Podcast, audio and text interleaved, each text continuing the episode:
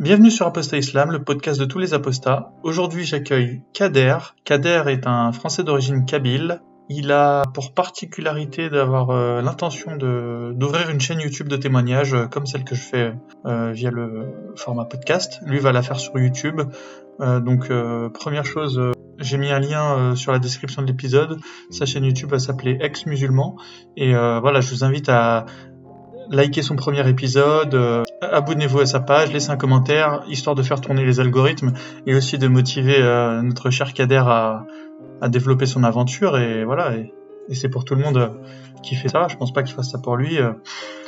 Aujourd'hui, on va parler de lui, donc ça c'est la première chose. Deuxième chose très importante, on m'a fait enfin découvrir un, un, logiciel de transformation de voix que je trouve pas mal. En fait, mon problème avec les, les logiciels qui modifiaient les voix, c'était que souvent ça faisait des voix qui, que je trouve assez irritantes. Et vu que les, les, euh, les témoignages durent assez longtemps, euh, comme vous avez pu le constater, euh, je trouvais que ça, ça, ça, se, voilà, ça aurait été vraiment problématique. Mais là, j'en ai trouvé un qui est vraiment pas mal. Et d'ailleurs, vous allez, euh, sans vous en rendre compte, en fait, c'est pas la voix de Kader que vous allez entendre, c'est, c'est la voix qui est modifiée. Et, et ça trouve, voilà, je trouve vraiment le logiciel vraiment top. Donc, donc voilà. Donc, bah, c'est parti pour les pour les témoignages avec des voix modifiées. N'hésitez pas. Donc euh, voilà, je sais que souvent c'est les filles euh, qui n'osent pas venir témoigner euh, pour cette raison.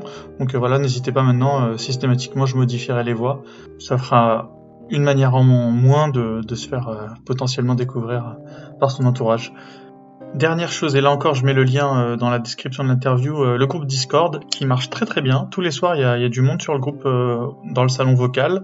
On est déjà à plus de 150 membres, donc pour quelque chose qui vient juste de démarrer, je trouve ça assez exceptionnel.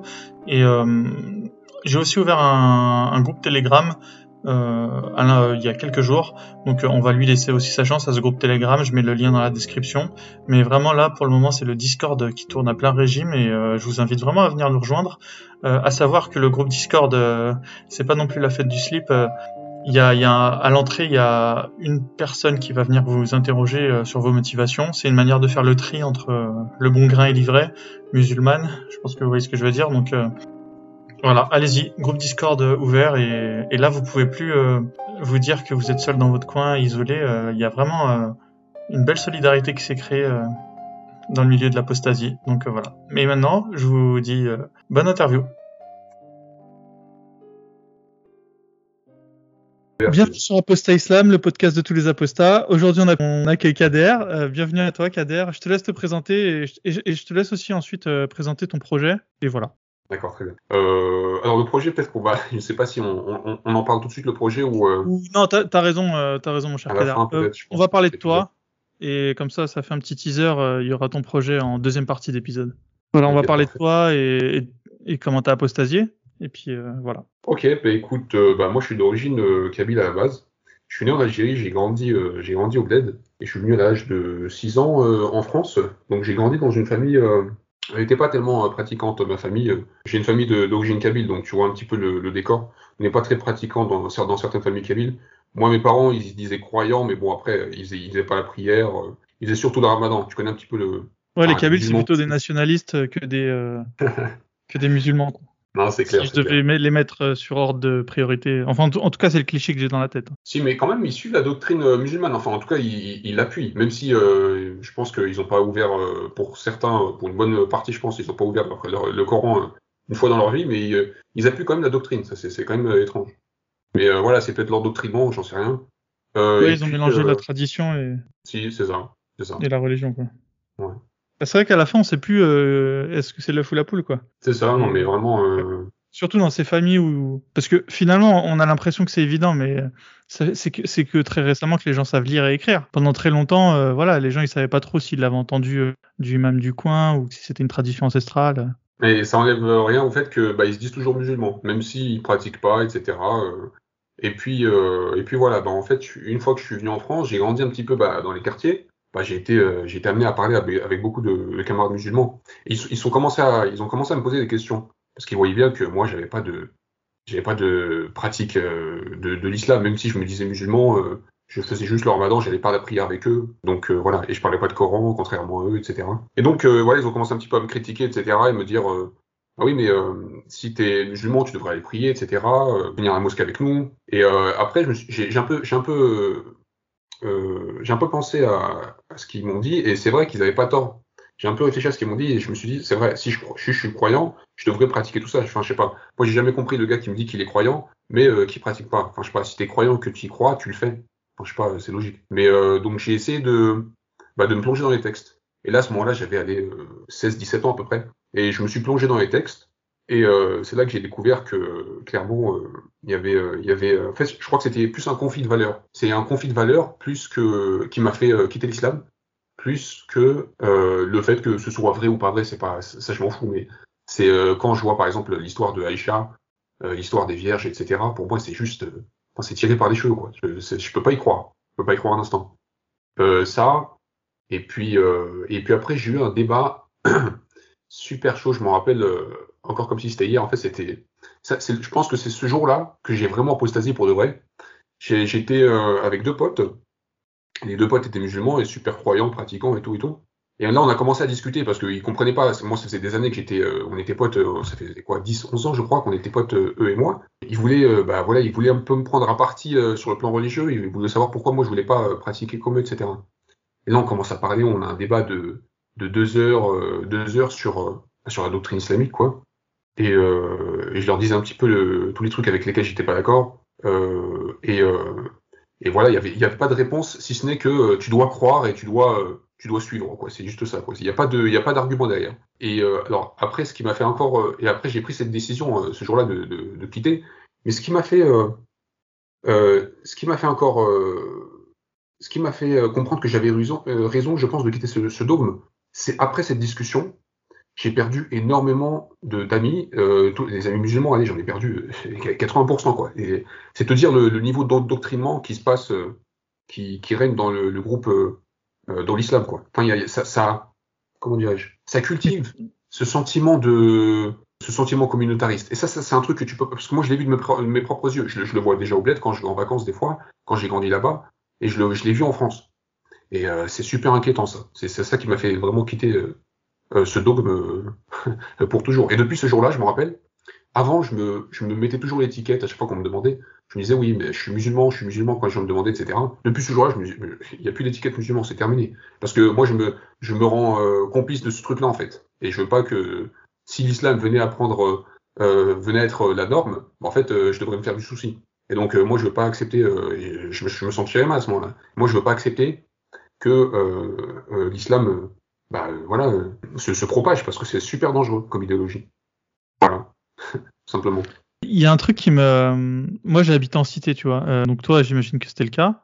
Ce qui m'intrigue, c'est que nous, tu vois, on, parlait d'islam entre nous, mais je sentais pas de pression. Peut-être que je donnais je mettais la pression sur des personnes et, et je m'en rendais pas compte. Hein. Mais la première chose qui me choque, c'est que, c'est qu'au début, ils te demandent pourquoi tu vas pas faire la prière.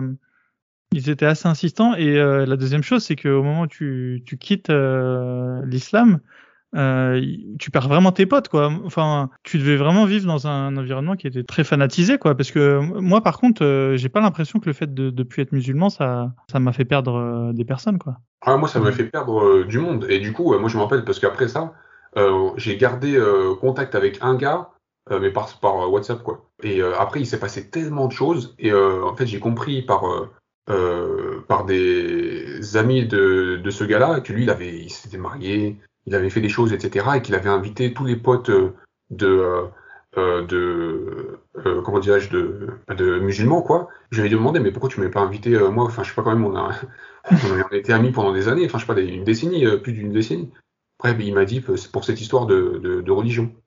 Ah ouais, d'accord. Ah ouais. Donc ils ont vraiment fait une croix sur toi, quoi. C'est vraiment quand on dit, tu vois, que apostasier, c'est une mort sociale, euh, et là, on n'a qu'en France, hein, tu vois. Je pense que les auditeurs, ils... bon, je pense que tous les apostats euh, sont se rendent compte de, de ce qui s'est passé, mais euh, vraiment ceux qui sont pas ceux qui sont pas musulmans, ils se rendent pas compte que c'est vraiment une mort sociale de, de quitter l'islam, quoi. Moi, ça m'est pas arrivé, mais en vrai, je fais un peu l'idiot, c'est parce que moi, les, les, amis que j'avais, ils sont pas, pas super pratiquants. Ça faisait le, le ménage, s'était déjà fait au fur et à mesure des années, quoi. Je traînais pas avec des des musulmans super pratiquants. Tous les anciens mecs de ma cité, euh, je, les, je les côtoie plus. Donc, euh... Et t'en avais un même euh, qui était super euh, pratiquant dans le tas. Et lui, en fait, c'était un pote en commun. J'avais un pote qui était, enfin, j'avais un gars qui était musulman, mais lui, bon, il s'en foutait un petit peu si tu pratiquais, mais J'étais pote avec lui, et mais lui, il était aussi pote avec un gars qui était super pratiquant. Alors lui, mais, alors lui, mais, mais, mais il me haïssait, il avait la haine. Parce que euh, justement, euh, comme euh, il voyait que je pratiquais pas, et surtout parce que j'étais un Kabyle, euh, parce que lui, c'est un Algérien. Et donc là, là, il y a aussi après, lui, il ressort les vestiges de l'histoire, tu sais. Lui, il ressort les vestiges de l'histoire. Donc c'est un Algérien, c'est un Kabyle. Euh, lui, tu vois, il a toute une idée, une, idée derrière la tête sur les Kabyles, déjà parce qu'ils veulent pas se sentir algériens. Mais en plus de ça, au-dessus de tout, ils veulent pas être des musulmans comme eux. Et alors là, c'est le cocktail de la haine. Hein. C'est vraiment. Euh, ce, ce gars-là, franchement, c'est vraiment comme des. Et ce gars-là, il vient, je, je l'imagine en France, il parle pas quand tu vois ses amis. Alors là, ses amis, putain, c'est c'est le c'est le musulman, c'est le Muslim club. C'est vraiment. Il il a pas un gars. Euh, on dirait oui, il traîne contre eux. Hein, ah, c'est un délire. Ah, c'est une secte. Hein. C'est le Muslim. Mais en fait, ce gars-là, en fait, il est parce que ce gars-là, il, il a pas une pratique, euh, il, a, il est vraiment, il est, il est, pratiquant le gars. Il va à la mosquée, euh, il fait même des discours et tout. Euh, mais bon, après, c'est pas un imam, hein, mais il, il, est actif dans la communauté. Et euh, en fait, j'ai remarqué, c'est plus tu es actif dans la communauté, et plus tu te coupes du reste de la population, j'ai remarqué. Euh, il faut que tu restes juste dans cette communauté-là. Et ça, franchement, c'est. Euh, et, et, plus tu deviens à limite agressif, parce que moi, il, il voyait bien que j'étais pas à la mosquée, parce que lui, pendant ces discours-là, moi, je, moi, j'étais absent. donc, il voyait bien que ça allait pas. Et non, clairement, je veux pas, je veux pas que les gens ils cultivent la haine envers moi, donc je vais pas cultiver la haine envers eux en m'endoctrinant dans les mosquées, quoi. Non, clairement, non. Et du coup, euh, à part euh, le fait que tu ressentais la l'hostilité, on va dire, t'as jamais eu de.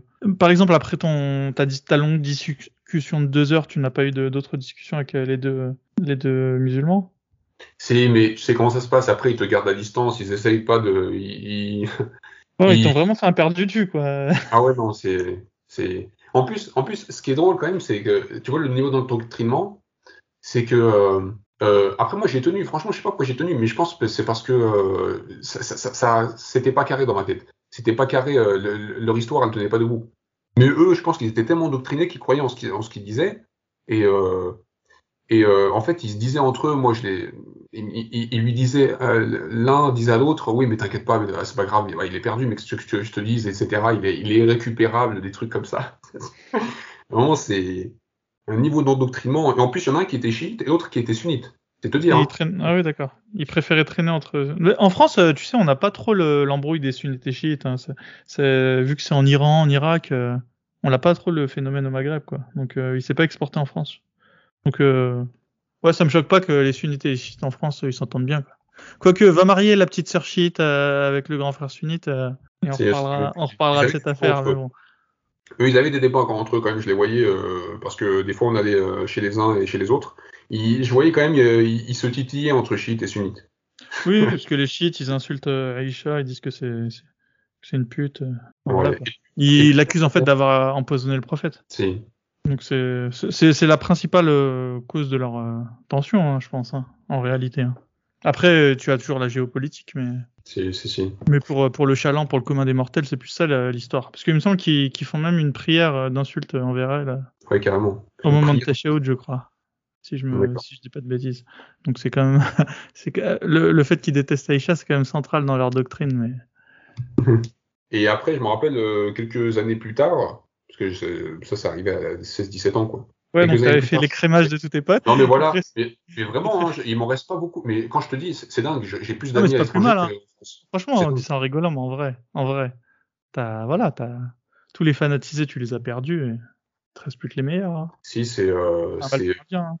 Hmm. Mais comme. Ah, ça comme, parce que quand t'es ado. Bah ouais, mais après, comme t'en as beaucoup euh, de, comme t'as beaucoup de potes musulmans et que tu retrouves, euh, bah, en fait, qu'il y a plus, presque plus personne. Surtout que moi, j'étais plus proche des, des, de ces gens-là parce qu'ils vivaient dans les quartiers avec moi. Bah oui, oui. Donc euh, voilà, je vais pas m'inventer de nouveaux potes que j'ai jamais connus de. Donc et ces gens-là, c'est comme si tu perdais bah, des, des, frères, quoi, vraiment. Hein. Mm. Non, c'est C'est triste pour l'histoire de religion. Hein. Ouais, et... non, de toute façon, bah, c'est là que tu vois que les musulmans ils mettent la religion devant tout, hein, mais enfin ils ils s'en cachent même pas hein, d'ailleurs, mais il faut juste le réaliser pleinement, quoi. Et avec les et avec les euh, les conséquences que ça a, quoi. Ça veut dire que voilà, s'ils ont un pote à eux qui est plus musulman, bah c'est fin de l'amitié, quoi. Et puis c'est tout. C'est ça, et t'en as hein, qui vont jusqu'ici. Après, t'as beaucoup de musulmans couscous quand même. Euh... eux, euh, je pense qu'ils vont pas couper l'amitié, mais en tout cas, ils vont essayer de prendre un peu de distance. Ouais, mais bon, finalement, ils, ils jouent le jeu de voilà du groupe, quoi. Donc euh, t'es musulman couscous, t'en as pas gardé beaucoup apparemment, tu vois. Euh, bah ouais, mais après, euh, bon, euh, toi, avant de, avant le, le truc là, on, on a parlé de d'où j'habitais. euh, Tu connais un peu le. tu connais... Je vais pas te faire le topic, mais euh, t'as compris. C'est Ouais, ça, bah oui, malheureusement. Du coup, tu quittes la religion et, et du coup, euh, t'as pas eu peur de l'enfer, tu t'es pas dit. euh, Parce que toi, apparemment, l'enfer, ça t'a pas trop posé de questions. euh, Non, plus. non, non. C'est un conflit de valeurs. Clairement, c'est ce qui m'a moi l'islam, c'est le conflit de valeurs, plus que la doctrine en soi. Après, j'ai pas te mentir. Euh, comme on m'a, on m'a, on m'a, fait bouffer de l'islam euh, quand même euh, avec des mœurs de l'enfer depuis petit. euh, au début, je pense que c'est ce qui me retenait. euh, Parce que quand t'es petit, tu t'écoutes juste tes parents, ils te disent que si tu fais pas euh, le ramadan, euh, tu devras rendre des comptes. Mais ils te racontaient des histoires. Mais mes, mes parents, parce qu'ils sont pas très instruits dans l'islam non plus, tu vois. Mais ils, ils écoutent les on, on m'a dit, tu vois. Ouais. C'est ce style-là un petit peu. Du coup, qu'est-ce qui Ah oui, c'est l'une des questions. euh, euh, le jour du jugement dernier, c'est une des questions qu'ils te poseront. Est-ce que tu as fait le ramadan, des trucs comme ça? Si tu réponds tu Non, la première question qu'on te pose, c'est est-ce que tu as fait tes prières? Ouais. Et, euh, et à dire oui. et l'histoire du ramadan. Et donc, du coup, euh, moi, je le faisais pour ça, quoi, parce que je voulais pas aller en enfer. c'est tout con, mais. euh, Non, mais bon, t'étais jeune, t'étais impressionnable. euh, Voilà, maintenant t'as grandi, t'as mûri et, et tu t'es libéré de tout ça. Voilà, les amis, c'est fait. Et euh, les parents, alors? Raconte-nous. C'est là la partie la plus intéressante en général. Ah, on a phase 1 terminée, phase 2. Alors, ouais, phase, phase 2. Du coup, les parents, qu'est-ce qui s'est passé? Alors, moi, au début, déjà, dé- déjà petit, je me rappelle quand on retournait au bled, euh, on est retourné un moment euh, pendant la période du ramadan. Et moi, je voulais pas le faire parce que, parce que je voulais pas, parce que je voulais pas mourir de faim. Euh, Et surtout, euh, parce que j'y croyais pas. Je commençais à lire des bouquins, tu sais, euh, à me bouquiner un petit peu au bled, parce qu'il n'y a rien à faire, il n'y a pas internet et tout. Ouais.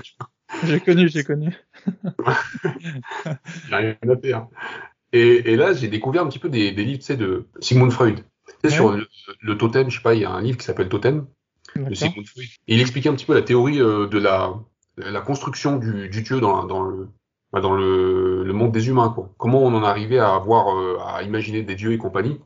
Et, euh, et ce livre-là, il m'a mis le doute d'une manière, parce que sa théorie, la théorie, moi j'étais quand même petit, mais peut-être, je crois, 12-13 ans, mais sa théorie a tenu la route quand même. J'ai galéré à comprendre tout ce qu'il racontait parce qu'il y avait des termes techniques, mais sa théorie, euh, elle tenait la route et elle commençait à me faire douter sur le, sur le, comment dirais-je, sur le, euh, la théorie du Dieu unique, etc. Parce qu'apparemment, elle viendrait, euh, il va dans une, euh, pour moi, je trouve que c'est un peu tiré par les cheveux, mais comme, comme, comme euh, tu me disais, t'es un peu euh, impressionnable quand t'es petit, et donc c'est ça qui m'a mis le doute. Et, euh, et donc je voulais pas le faire parce que euh, je pensais que c'était une invention humaine. Après ce livre-là, je pensais que c'était une invention humaine. J'étais persuadé.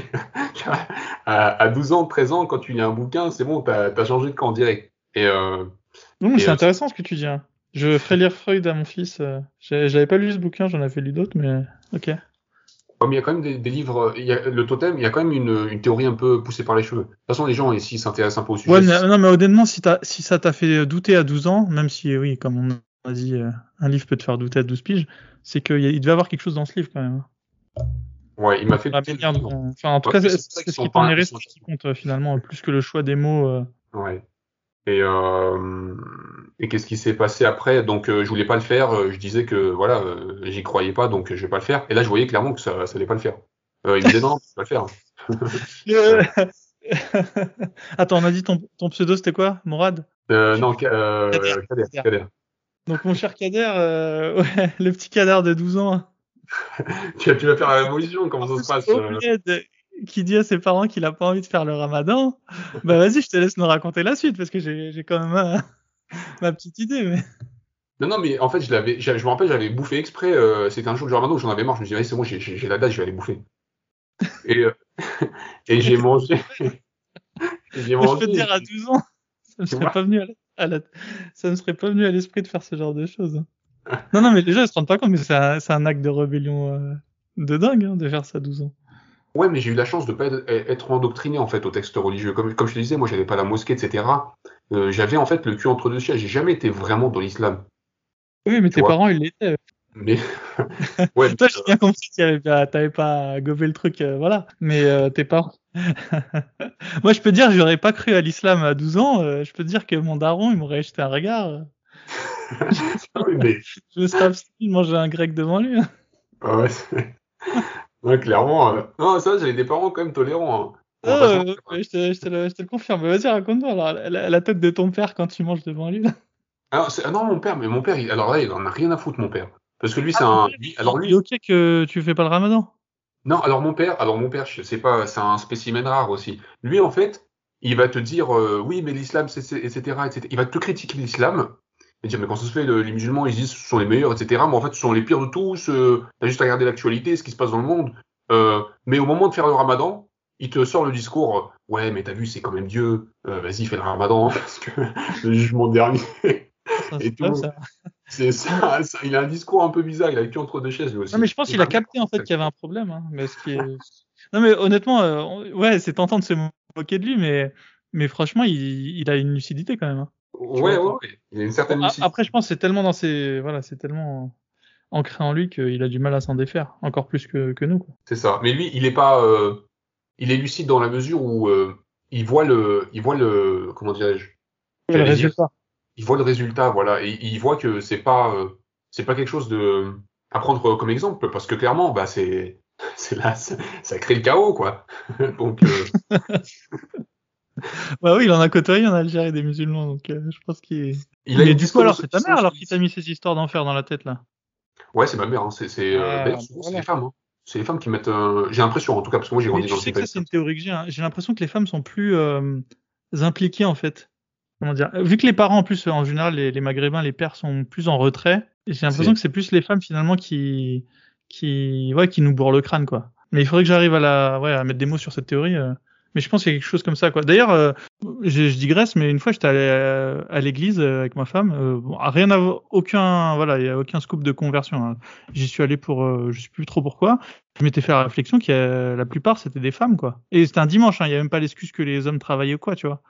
Donc euh, peut-être les femmes sont plus. Euh... Peut-être qu'on les, sais euh, on les, on les euh, encadre bien aussi depuis le plus jeune Ouais, âge, je je sais pense. pas, ouais, peut-être qu'elles sont plus formatées. Ouais, mais en tout cas derrière, tu vois, il y a, il y a celle qui, celle qui, bah, c'est celle qui éduque les enfants, quoi, finalement, à, tout ça, quoi. Et tu le confirmes en fait, euh, tu vois. Ouais, c'est exactement ça. Moi, c'est ma mère. euh, Parce que mon père, euh, quand il a découvert que j'avais bouffé, en plus, euh, un petit peu, euh, un petit peu avant, a- avant le l'appel à la prière, tu vois.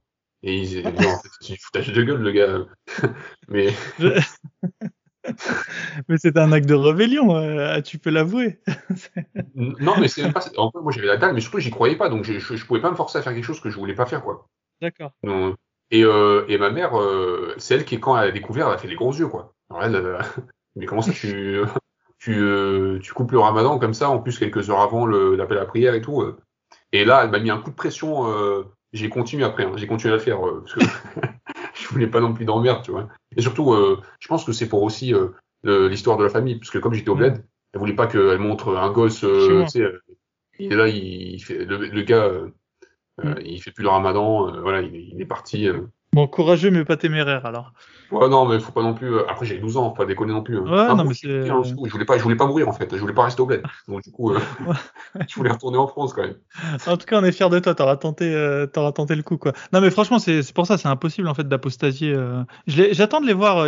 Si t'as remarqué dans mon dans mes épisodes, personne n'a apostasié vraiment tôt, tu vois. Ça a toujours été vers 16-17, tu vois, là où on est déjà bah, un homme, quoi, ou une femme, je veux dire. euh. Apostasier euh, clairement à- quand on a un enfant. euh, Bah, j'attends de voir.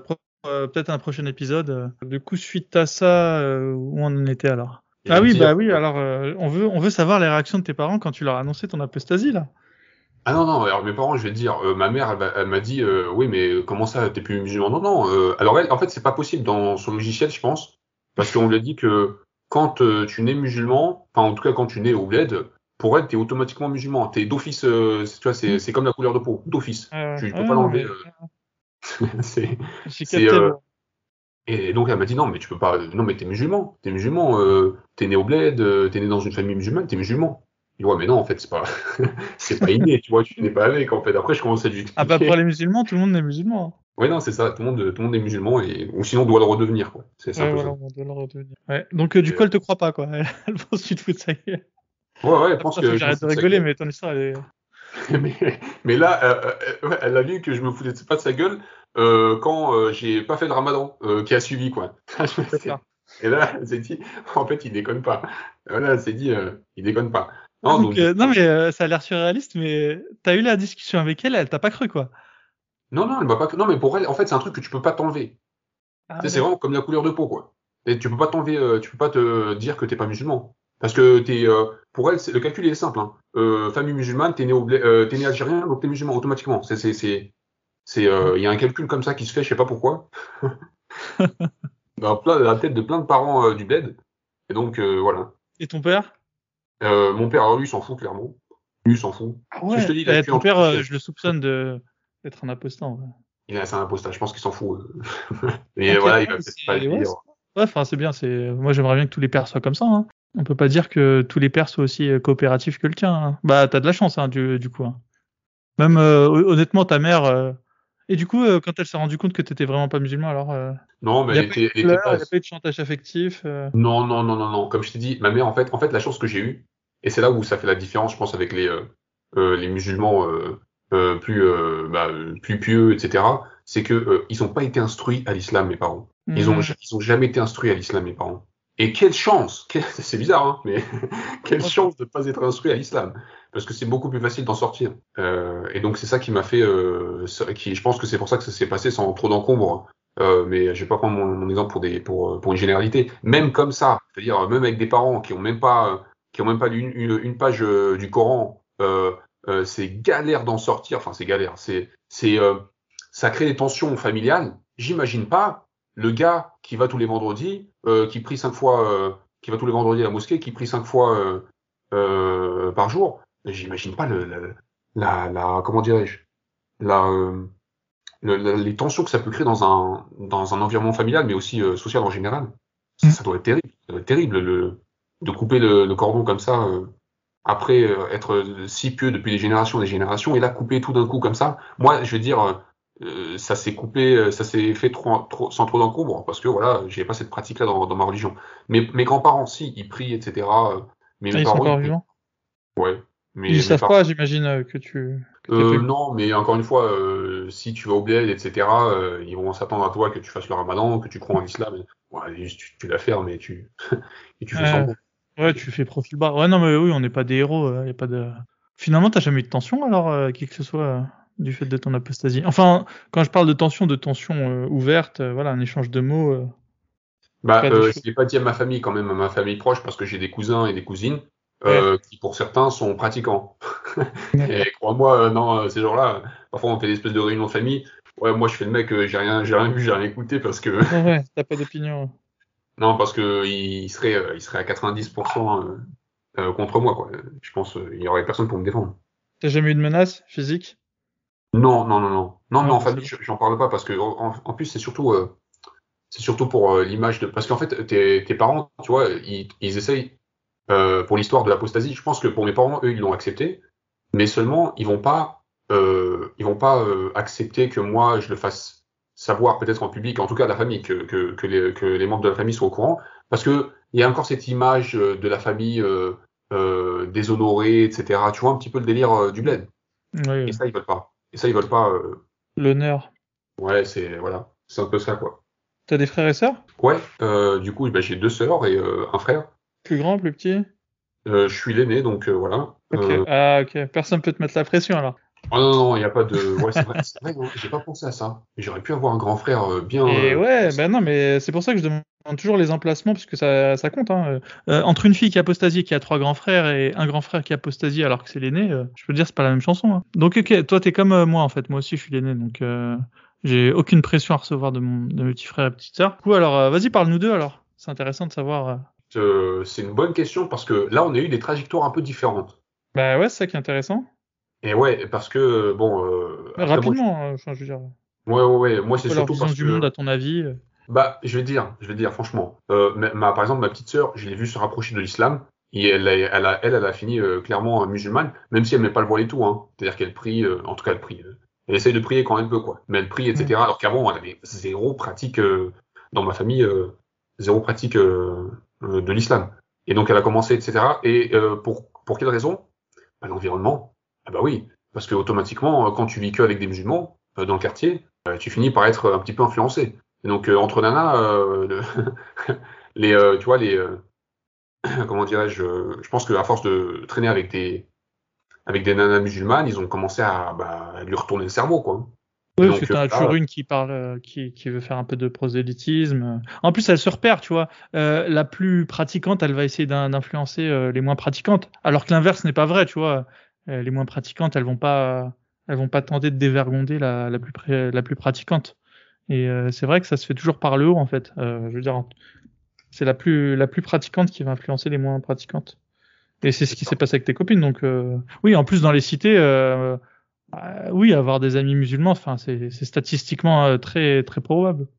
Donc, euh, à l'école surtout, à l'école, il y a une concentration. Euh, bon, après, si, si tu vu dans un quartier, le, le quartier, bon, il a et le quartier, l'école à côté du quartier, bon, automatiquement, tu te trouves avec beaucoup de musulmans là-bas, et là, tu. Ah oui, oui, c'est automatique.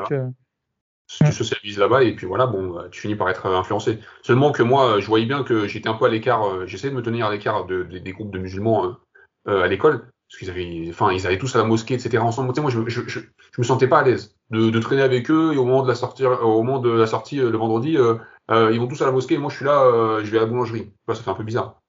Ouais, non, mais moi, j'étais le genre euh, qui allait à la mosquée, tu vois. Mais ça se faisait naturellement, en fait. J'avais pas l'impression que que je crée un groupe ou quoi.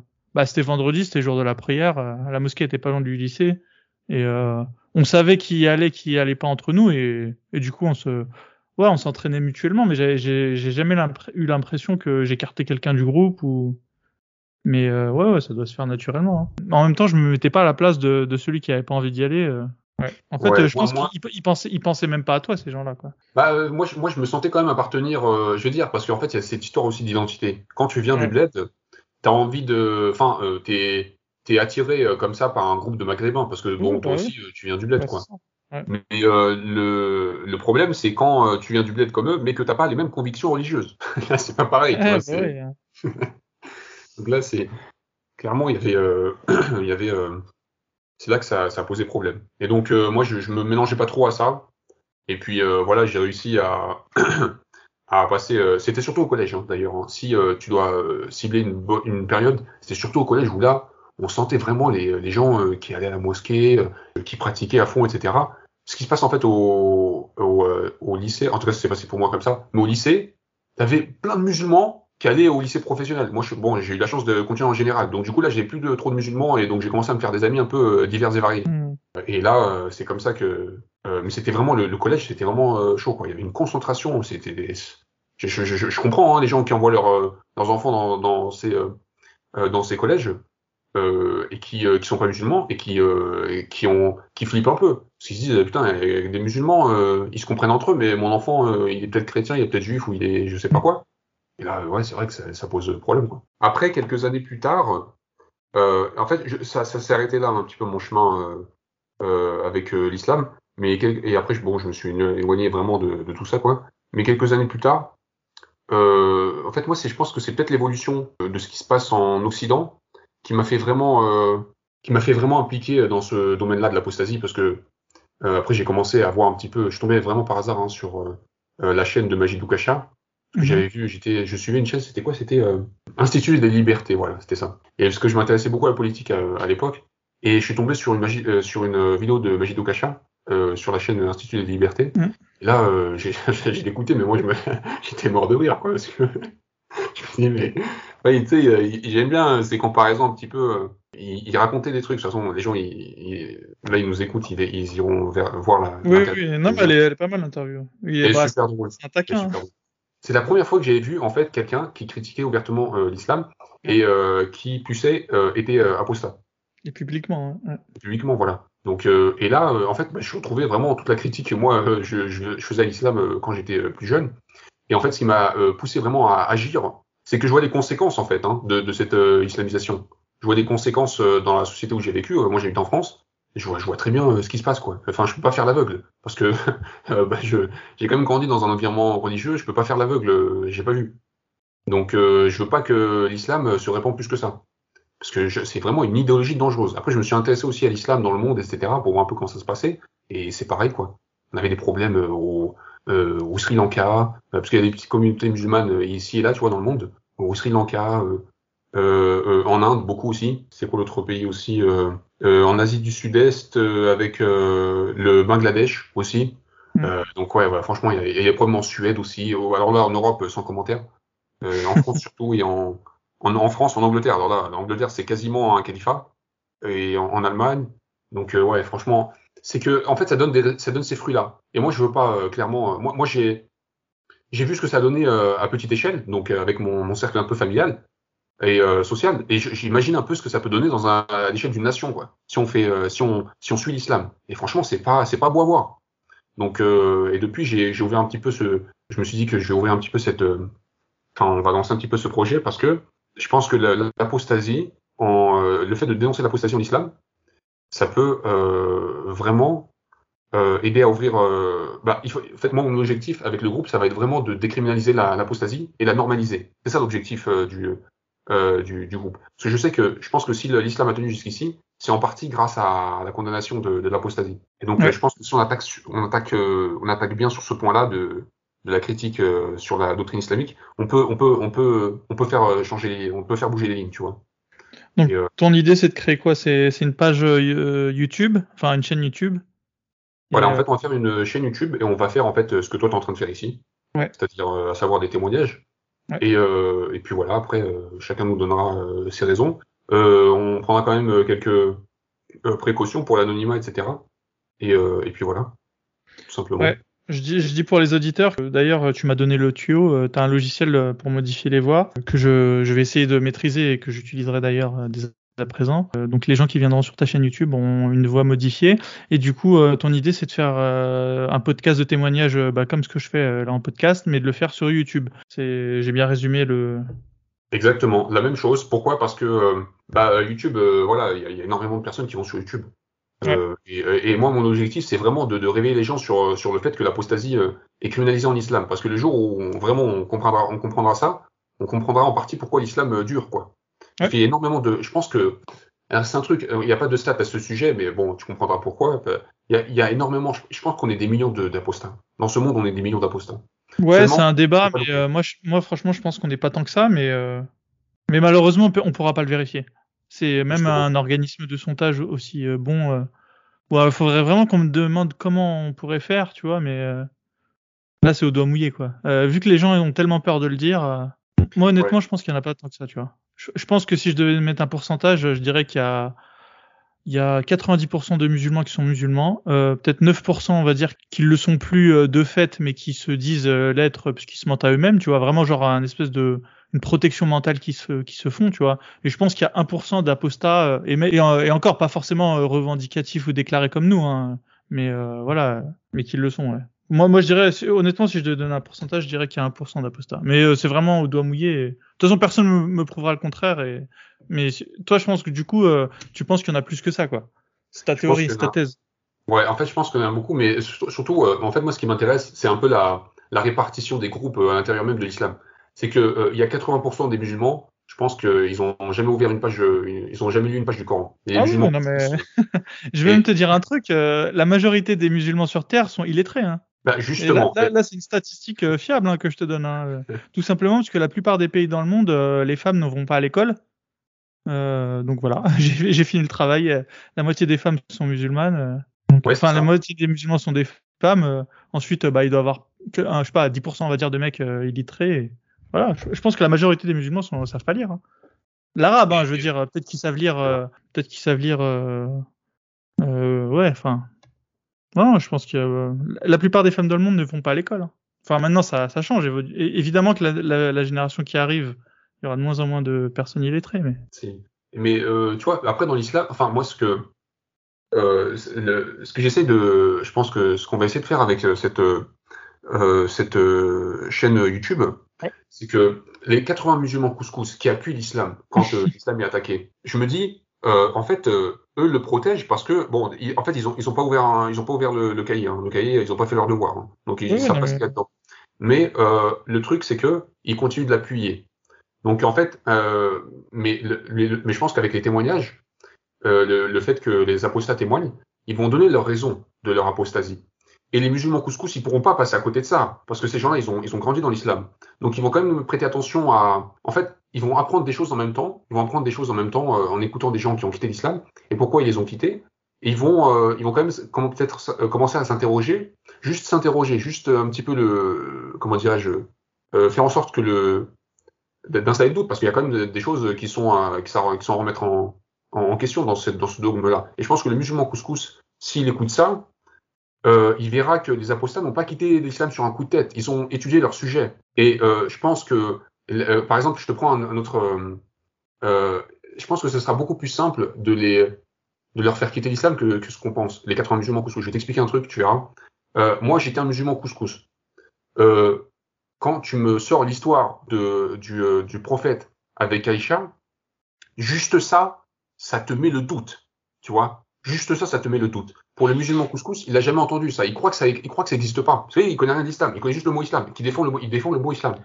Mais quand tu lui mets les, euh, les, les, les, les euh, comment dire, euh, les, euh, l'histoire, par exemple, de d'Aïcha, euh, l'histoire des 72 vierges, il pourra pas passer à côté. Euh, il va, il va pas te dire oui, non, c'est pas vrai, c'est pas écrit dans l'islam, etc. Parce que ça, c'est, c'est, ça, c'est prouvé, ça, que ça existe cette histoire de du prophète qui avait 54 ans et Aïcha 9 ans au moment de, de la consommation du, du, mariage, et puis les 72 vierges et, compagnie. Par exemple, les femmes, les femmes musulmanes couscous, elles pourront pas accepter ce truc-là, parce qu'elles savent même pas, pour la majorité d'entre elles, que ça existe ces histoires de 72 vierges. Juste, ils acceptent euh, la, doctrine islamique parce que voilà, mimétisme social oblige. Mais il y a plein de trucs comme ça qui, euh, parce qu'ils ont grandi en Occident, va pas coller avec leurs valeurs, comme ça a pas collé avec les miennes. Et et je pense que si on arrive à faire, euh, à ramener un maximum de, bah, musulmans euh, comme ça, qui se disent musulmans d'étiquette, moi j'aime bien les appeler musulmans d'étiquette. Si on arrive à en ramener un maximum de l'autre côté, il en restera beaucoup plus. ceux qui resteront musulmans, je vais te dire jusqu'à la fin, ce seront eux qui auront lu les textes, qui se seront instruits, etc.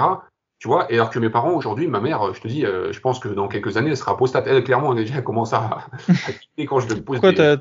T'as parlé de, avec elle de... T'as essayé de la convaincre? Ah oui, non, mais moi, je, je, mais, oui, je lui, je lui, je lui, euh, je lui parle du dogme. Parfois, je lui dis, mais parce qu'elle, comme elle n'est pas très instruite euh, dans l'islam, moi, je lui dis, mais attends, je lui, sans même, euh, elle me dit oui, mais non, mais c'est. Et après, moi, je lui fais quoi? Je, je, lui dis, euh, je prends un exemple, euh, parce que j'ai des sœurs.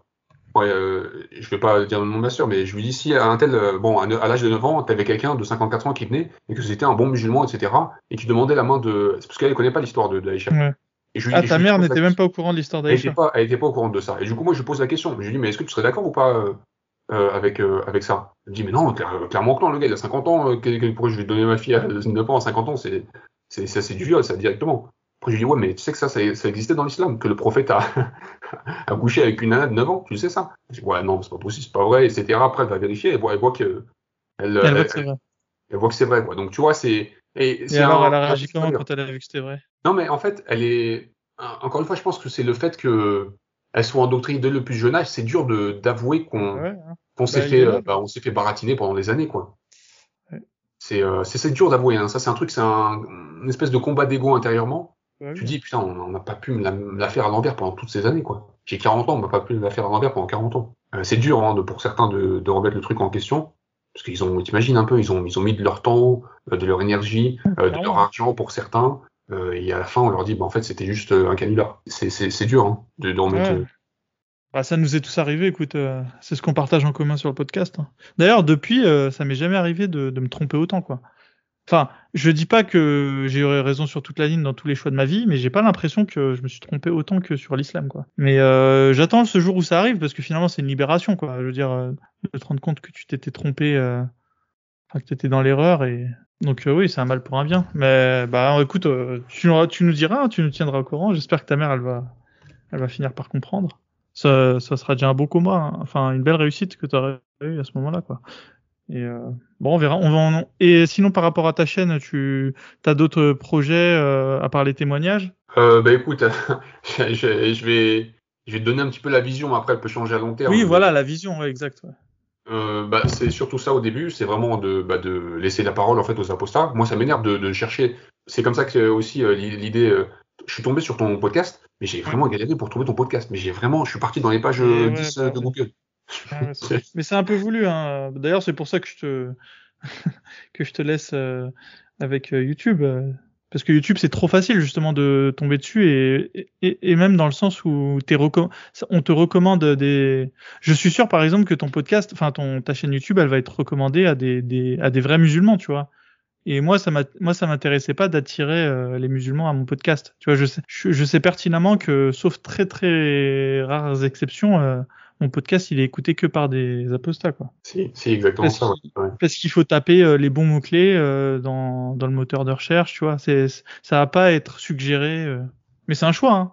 Et je te laisse euh, volontiers euh, les galères que tu vas avoir avec YouTube, c'est-à-dire euh, Ouais. les menaces de mort, etc. Parce que ça, Mais ça ouais. va arriver. Hein. Je veux dire, euh, bah, vu que tu vas être connu, vu que ta chaîne va être bien exposée. euh, De toute façon, automatiquement, je pense que 10% de, des gens qui suivent Ma- Magie vont écouter ta chaîne par, euh, bah de, enfin, de fait, tu vois, par principe, tu vois. Parce que moi, moi personnellement, tu c'est ce qui se passe.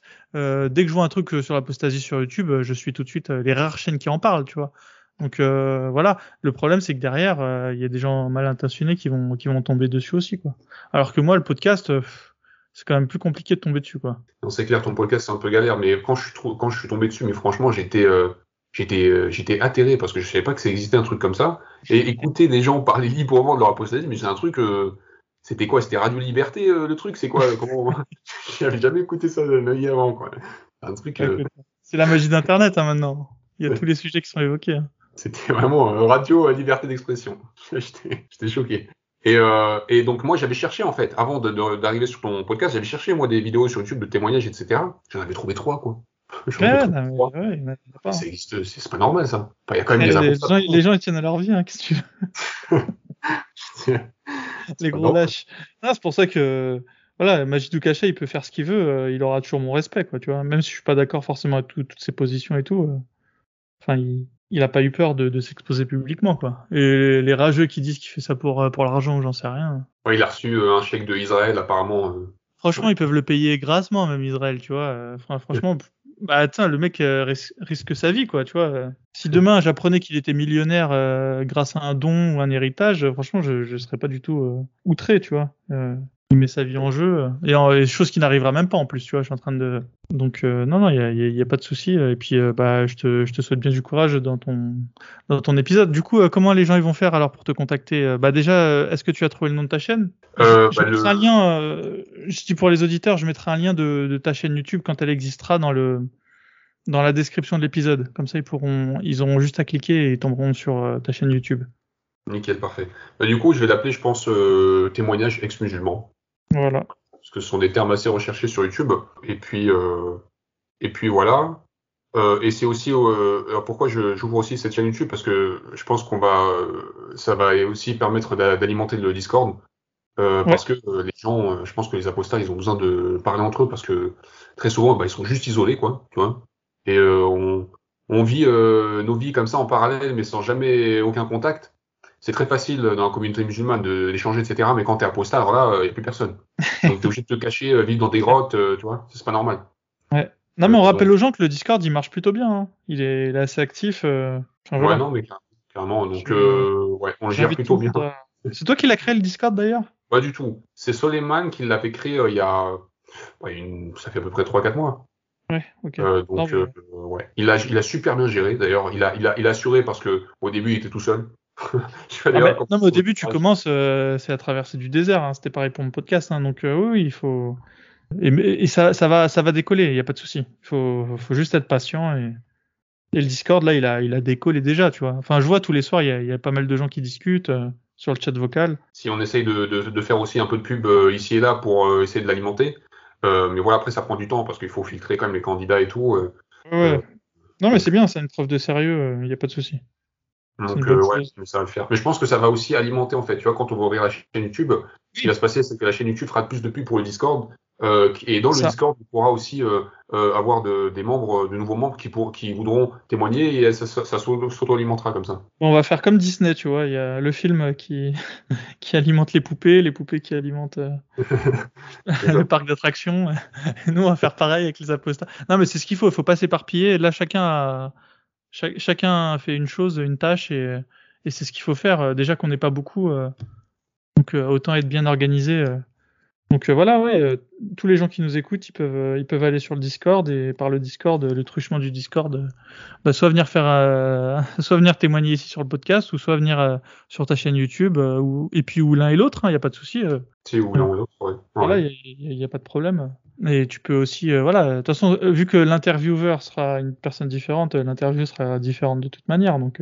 Et depuis que tu as apostasié, tu as, fait d'autres découvertes sur l'islam Euh, Qu'est-ce que j'ai fait comme depuis que j'ai apostasié? Non, franchement, euh, depuis que j'ai apostasié, en fait, j'ai apostasié vraiment euh, seul. Tu sais, c'est vraiment le processus classique. Seulement, moi, j'ai pas eu, bon, j'ai eu quelques encombres dans la vie sociale, mais dans la vie familiale, j'ai pas trop eu d'encombres que ça, quoi. Mais D'ailleurs, tes frères et sœurs? c'est bah, bah voilà, bah, mes frères, bah, comme je te disais, donc ma sœur, elle est un petit peu, elle a, elle a commencé un petit peu la pratique, etc. Mais bon, après, je vais pas te mentir, j'essaye aussi de lui dire ce qu'il en est. Elle sait même ce que je fais, donc c'est te dire. Hein. Ah Euh, Elle est réceptive? Ah ouais, à non, tes elle est super arguments, réceptive. ou- Non, mais ma sœur, je veux dire, je pense qu'elle est réceptive parce que, euh, euh, parce que déjà, je suis, son, je suis son grand frère, mais aussi elle sait que parce que je suis pas stupide, quoi. Je, je, Hmm. je pense, quoi. Et donc, euh, elle me dit que si mon grand frère, il a, bah, connaissant euh, comme, euh, comme il est, quoi, je sais que, il a, enfin, il part pas sur des coups de tête, euh, il réfléchit, quoi, avant. Euh, et je pense que c'est ça, c'est ça qui fait aussi que- qu'elle m'écoute et qu'elle est, elle est super réceptive. Je, je, le- je la mets dans, devant des contradictions à chaque fois et elle sait pas quoi répondre parce que bon, elle sait très bien euh, que la réponse elle est pas glorieuse. Euh, Mais elle s'accroche quand même à la religion, euh, malgré tout. bah, encore une fois, elle, elle a peut-être connu le- l'endoctrinement euh, social. Parce que là, c'est pas comme ta mère, tu vois. Ta mère, elle est, elle est pas allée à l'école. Enfin, elle est, voilà, elle est de la vieille école, même d'ailleurs. Et voilà, on peut comprendre, tu vois. Enfin, mais ta sœur, elle est, elle est issue du monde. Bah, elle, elle, elle, s'est tapée la propagande républicaine. Je veux dire, elle a été, euh, voilà, elle, elle a grandi en France. euh, elle devrait euh, être plus réceptive. Donc, qu'est-ce qui bloque? Mais je te dis ça parce que ça m'intéresse, parce que j'ai le même problème. Hein. Je te dis pas ça parce que Ah d'accord, d'accord. Je vais te je que j'ai les réponses. Hein. En plus, toi, t'as l'aîné, t'as vu, t'as le même statut. Oui, oui, non, mais moi, j'ai le même problème. Moi, ma sœur, elle est voilée. voilà, tu vois, je, je sais pas quoi lui dire. je sais, tu vois. Ah non, mais je pense que le fait de, de la mettre devant des, euh, de, de, de, de la mettre devant le, le fait accompli, ça, déjà, ça, ça, en fait, je pense qu'au début, tu peux pas la, tu peux pas la, la rendre euh, apostate euh, comme ça. Il faut d'abord mettre, euh, il faut d'abord lui poser les bonnes questions pour, euh, pour, euh, comment dirais-je, pour la faire douter. Et après, à ce moment-là, elle, continue le cheminement petit à petit. C'est pas un truc qui se fait comme ça du jour au lendemain. Ça, c'est pas un truc, je pense pas que ça se fait comme ça. ça Non, je suis bien d'accord. mais déjà, bo- les bonnes questions, ça fait douter. Tu vois, les bonnes, moi, c'est ce que je fais hein. quand j'étais petit, je me suis posé les bonnes questions. J'ai pas apostasié du jour au lendemain comme ça. Je me suis posé des questions et puis, je me demande, je, ouais, je- quand il y a trop de questions, en fait, tu dis, ouais, c'est bon, en fait, euh, le truc, il a, il a des trous partout, le truc, euh, tu peux pas. Donc là, il c'est une doctrine qui tient pas la route. Mais euh, c'est juste des questions, quoi. C'est des questions sur le dogme et puis voilà. Après, euh, ça c'est pour ma sœur, mais mon frère, euh, il s'en fout parce qu'en fait, mon frère, comme il a grandi beaucoup avec moi, bah, je lui ai beaucoup parlé. Et euh, peut-être que j'avais les meilleurs arguments que lui. Il a fini par être euh, beaucoup plus proche de ma proposition que que pro, pro islam. Clairement, je pense qu'il apostat, mais il le dira pas quoi. Il te dira pas oui, je suis pas musulman ou quoi. Mais euh, il, il croit pas. Il fait pas le ramadan, il prie pas, il s'en fout euh, totalement. Tu vois? Ouais, mais tu vois, ça, ça rentre dans ma catégorie de. Est-ce que c'est des apostats qui veulent pas l'admettre euh, publiquement ou c'est des apostats qui veulent pas l'admettre euh, à eux-mêmes, tu vois? Parce que la nuance, elle est. Finalement, ce- euh, l'apostat qui veut pas se l'admettre à lui-même, il reste musulman quelque part, tu vois. Il... Je pense qu'il est. En tout cas, il aura jamais de solidarité avec les apostats. Il en aura plus une naturelle avec les musulmans, tu vois. Hmm, franchement, je pense pas. Je pense pas parce que il est critique envers l'islam et tout. Hein. C'est pas un gars. Donc clairement, euh, tu vois, l'histoire de 72 vierges, etc. euh, ça, ça passe pas dans son crâne. Tu vois, ça, ça, Ouais, mais est-ce que par exemple, il pourrait voter genre pour Eric Zemmour, tu vois? Euh, franchement, je sais un pas. exemple vraiment. euh, Franchement, je sais pas. Moi, je pourrais euh, voter Eric Zemmour et d'ailleurs, si Ouais, tu vois, non mais voilà, non mais je pense que tous les apostats pourraient. Hein, je suis pas en train de dire que ici on est pro Éric Zemmour ou quoi, tu vois. On, on est tellement plus dans le camp des musulmans qu'on pourrait voter contre les musulmans, parce que clairement, euh, faut pas se mentir, si tu votes pour Éric Zemmour, tu votes contre les musulmans, tu vois. Il faut pas. Lui, il est, Éric Zemmour, il va pas, il va te dire que non, c'est contre l'islam. Enfin voilà, il va, il va te l'enrober, tu vois. Mais bon, on sait très bien que qui est visé par les, par les retours euh, au bled, euh, c'est pas. Enfin voilà. Donc. euh, mais je me dis, est-ce que ton frère, par exemple, pourrait voter pour Éric Zemmour, tu vois, donc, donc euh, contre les musulmans indirectement, en fait. ça, franchement, je fait, posé la question. Franchement, Ceci dit, je suis pas en train de le mettre dans le dans le sac. Je, je suis pas en train de dire que c'est un musulman comme, je dirais, d'un d'un barbu qui passe dans la rue, tu vois. Je, je vois très bien que c'est une case à part. c'est un entre deux, tu vois.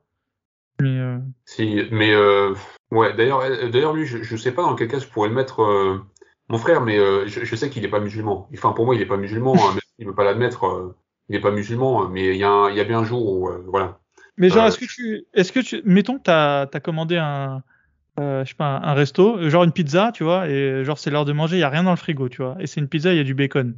Ah non, il mange pas. Ah bah, Moi, je- Moi, je mange, il n'y a pas de souci, mais bon. euh, son mais genre voilà, la- le seul choix c'est soit tu la manges, soit t'as, t'as faim, tu vois. Je suis pas en train de dire que tu vas crever de faim, tu vois, mais, mais Ouais. voilà quoi. le- genre le prochain repas c'est au petit déj quoi. Ouais, c'est ça. Après, mais voilà, pas, euh, tout, on mais est bien d'accord.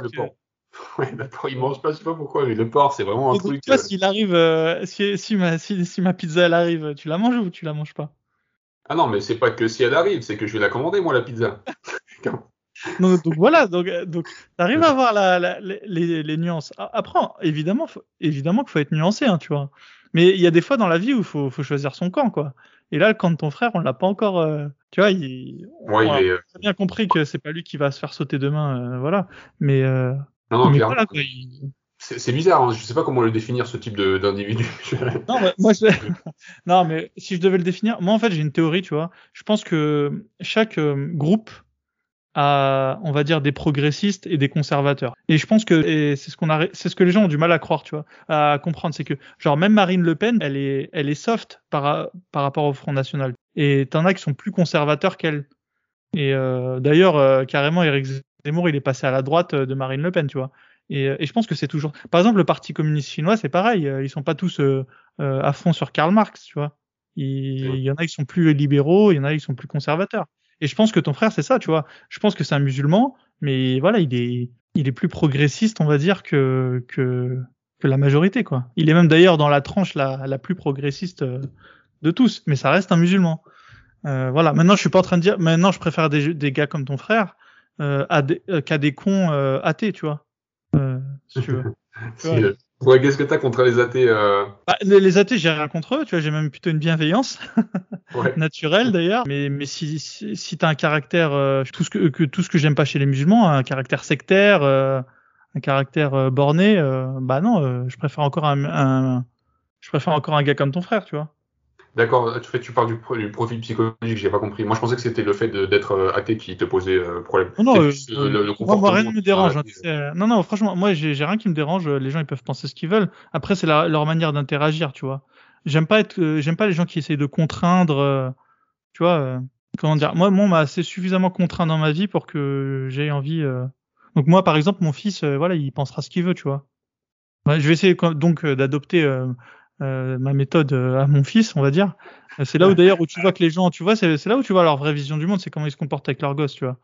Euh, et ouais, mon fils, il, bah, il, il fera ce qu'il veut, tu vois. Moi, j'essaierai évidemment de lui, pré- de lui présenter ma vision du monde, mais euh, il sera jamais contraint, tu vois. Par exemple, finalement, on en rigolait tout à l'heure, mais t'étais bien contraint de faire le ramadan à 12 ans, tu vois. Exactement. Donc voilà, au final, il faut. Mais euh, tu vas. Ils vont. Et s'ils veulent devenir musulmans, comment ça se passe? Bah, non, mais s'il veut devenir musulman, il n'y a pas de souci, il devient musulman. Après, euh, quelle sera ma considération euh, envers mon fils? Bah, Je me dirais que c'est un abruti. Qu'est-ce que je te dis? Je me dirais, putain, il est con. Mais bon, Ouais, t'es cohérent, t'es cohérent. non, je me dirais, il est bête. Je me dirais, non, enfin, pas il est. Comment dire? Parce qu'en fait, c'est pas con dans le sens. euh, tu, tu vas voir. tu vois, t'as des mecs qui sont, sont premiers de la classe et ils sont musulmans. Tu vois, enfin, je veux dire. Je me dirais, je me dirais que il a été bien naïf de se faire endoctriner euh, par des mecs euh, qui lui promettent euh, qu'il aura des vierges euh, après la mort, tu vois. Je me dirais, attends, euh, si c'est ça le moteur de ta vie, c'est quand même bien triste. Mais voilà, voilà ce que je penserais de lui. Hein. Et même pas, peut-être que je penserais même qu'il est encore plus con que ça, parce que je me dirais que c'est même pas pour ces raisons qu'il est devenu musulman, c'est juste parce que, je sais pas, tous ses potes sont musulmans et que et, et qu'il veut, il veut leur ressembler par, par un biais euh, tribal, euh, j'en sais rien, tu vois. Enfin. Mais tu vois, voilà, et là tu me dis euh, s'il devient musulman, en fait, il y a plein de raisons, quoi. Il faudra qu'il m'explique d'abord ses raisons. Et... Mais euh, globalement, et ouais, il y a de fortes chances que je me dise qu'il est, qu'il est bête. Non, mais de toute façon, je vais te dire, euh, il va, il va pas. euh, je pense que si Il tu as tu donnes l'éducation dont tu parles, il va Il pas. y aura pas d'animosité. il va pas pencher vers l'islam. Je pense pas. Ouais. Non mais voilà, c'est plutôt une histoire d'animosité. Tu vois, c'est d'ailleurs, euh, tu vois, on va faire vite fait un petit peu de café du commerce, mais c'est ce qui me, ce que, ce qui me dérange avec Eric Zemmour, c'est que tu sens que c'est pas, c'est pas très sain. Tu vois, il a pas des, il, tu sens qu'il est pas animé de, de bonnes intentions en fait. Envers, euh, envers l'islam, c'est clairement pas. Euh, envers l'islam, clairement. Non, non, mais envers l'islam, il peut être animé de ce qu'il veut. L'islam, c'est un, c'est une doctrine. Je veux dire, il peut être animé de ce qu'il veut envers une doctrine. Mais tu sens qu'il n'est pas animé de bonnes intentions euh, humainement, tu vois. Et... Ah, tu le trouves. Euh, après, moi, ce que je, ce que je trouve euh, bien chez Zemmour, mais après. Euh... Non, mais il y a du bien et du.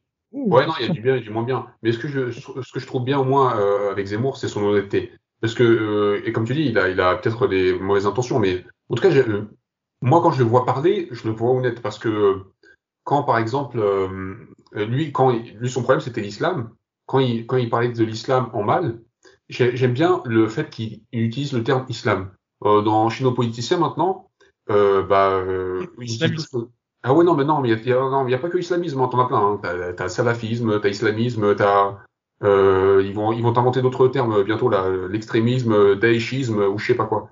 Mais vraiment, hein, ils te sortent tous les termes possibles et inimaginables. Ah, ils veulent pas de machin. Éviter, éviter, éviter le mot islam à tout prix, à tout prix, évitons le mot islam. Pourquoi pas euh, Je veux dire, le problème c'est l'islam. Pour moi, c'est l'islam. Hein. Je le dis clairement. Hein. Pour moi, c'est l'islam la, la, problématique. Euh, mais les musulmans, bah, clairement, il faut, il faut leur montrer qu'il y a un problème dans les textes, les amis. Euh, si on suit ça, euh, on court tout droit à la guerre civile. Euh, donc on fait comment? Euh, C'est un peu chaud. D'ailleurs, je t'ai pas posé la question, mais tu vois comment le, le, paysage politique, toi, en France, parce que tu es français? Ouais. Comment je vois le paysage politique? Ouais. Euh, à quel où politiquement, toi? Si c'est pas indiscret. Ah ouais, non, bah non, c'est pas du tout indiscret. Même d'ailleurs, c'est même encouragé de me poser la question parce que ce qui est important quand tu suis une chaîne, moi j'aime bien quand même savoir ce que la personne qui la qui la guide a dans la tête, tu vois. Et euh, euh, moi, politiquement, comment je me vois? Je me vois nulle part sur l'échiquier politique. ça veut dire que d'une élection à l'autre, je peux voter pour. À l'origine, je votais quand même beaucoup à gauche. En 2012, j'avais voté Mélenchon. En 2017, j'avais voté pour Macron. Euh, pourquoi Mélenchon? Parce que je le trouvais, je, je trouvais, je le trouvais charismatique. Euh, J'aimais bien sa manière de penser. Et euh, Macron, je le trouve intelligent. Et là, je résume, hein, évidemment. Et voilà. Et pour qui je pourrais voter en 2022 Franchement, je pourrais pas voter pour Zemmour, même si tu vois, je partage son constat sur l'islam. J'aime pas sa manière de, j'aime pas sa manière de, j'aime pas sa manière de parler. Et il y a, y a trop de fois où il, comment te dire? Dis-moi. C'est euh, pour toi, tu penses qu'il a de mauvaises intentions quand, quand euh, Ouais, je, franchement, honnêtement, il, déjà, déjà, enfin, la sensation que j'ai, et là malheureusement, ça se contrôle pas, tu vois, j'ai l'impression de, de, voir un Goebbels. Tu vois, il me fait penser à Goebbels. euh, J'aime beaucoup la Seconde Guerre mondiale, donc euh, je suis désolé, mais franchement, c'est la sensation que, me... en fait, je le sens haineux. Ouais.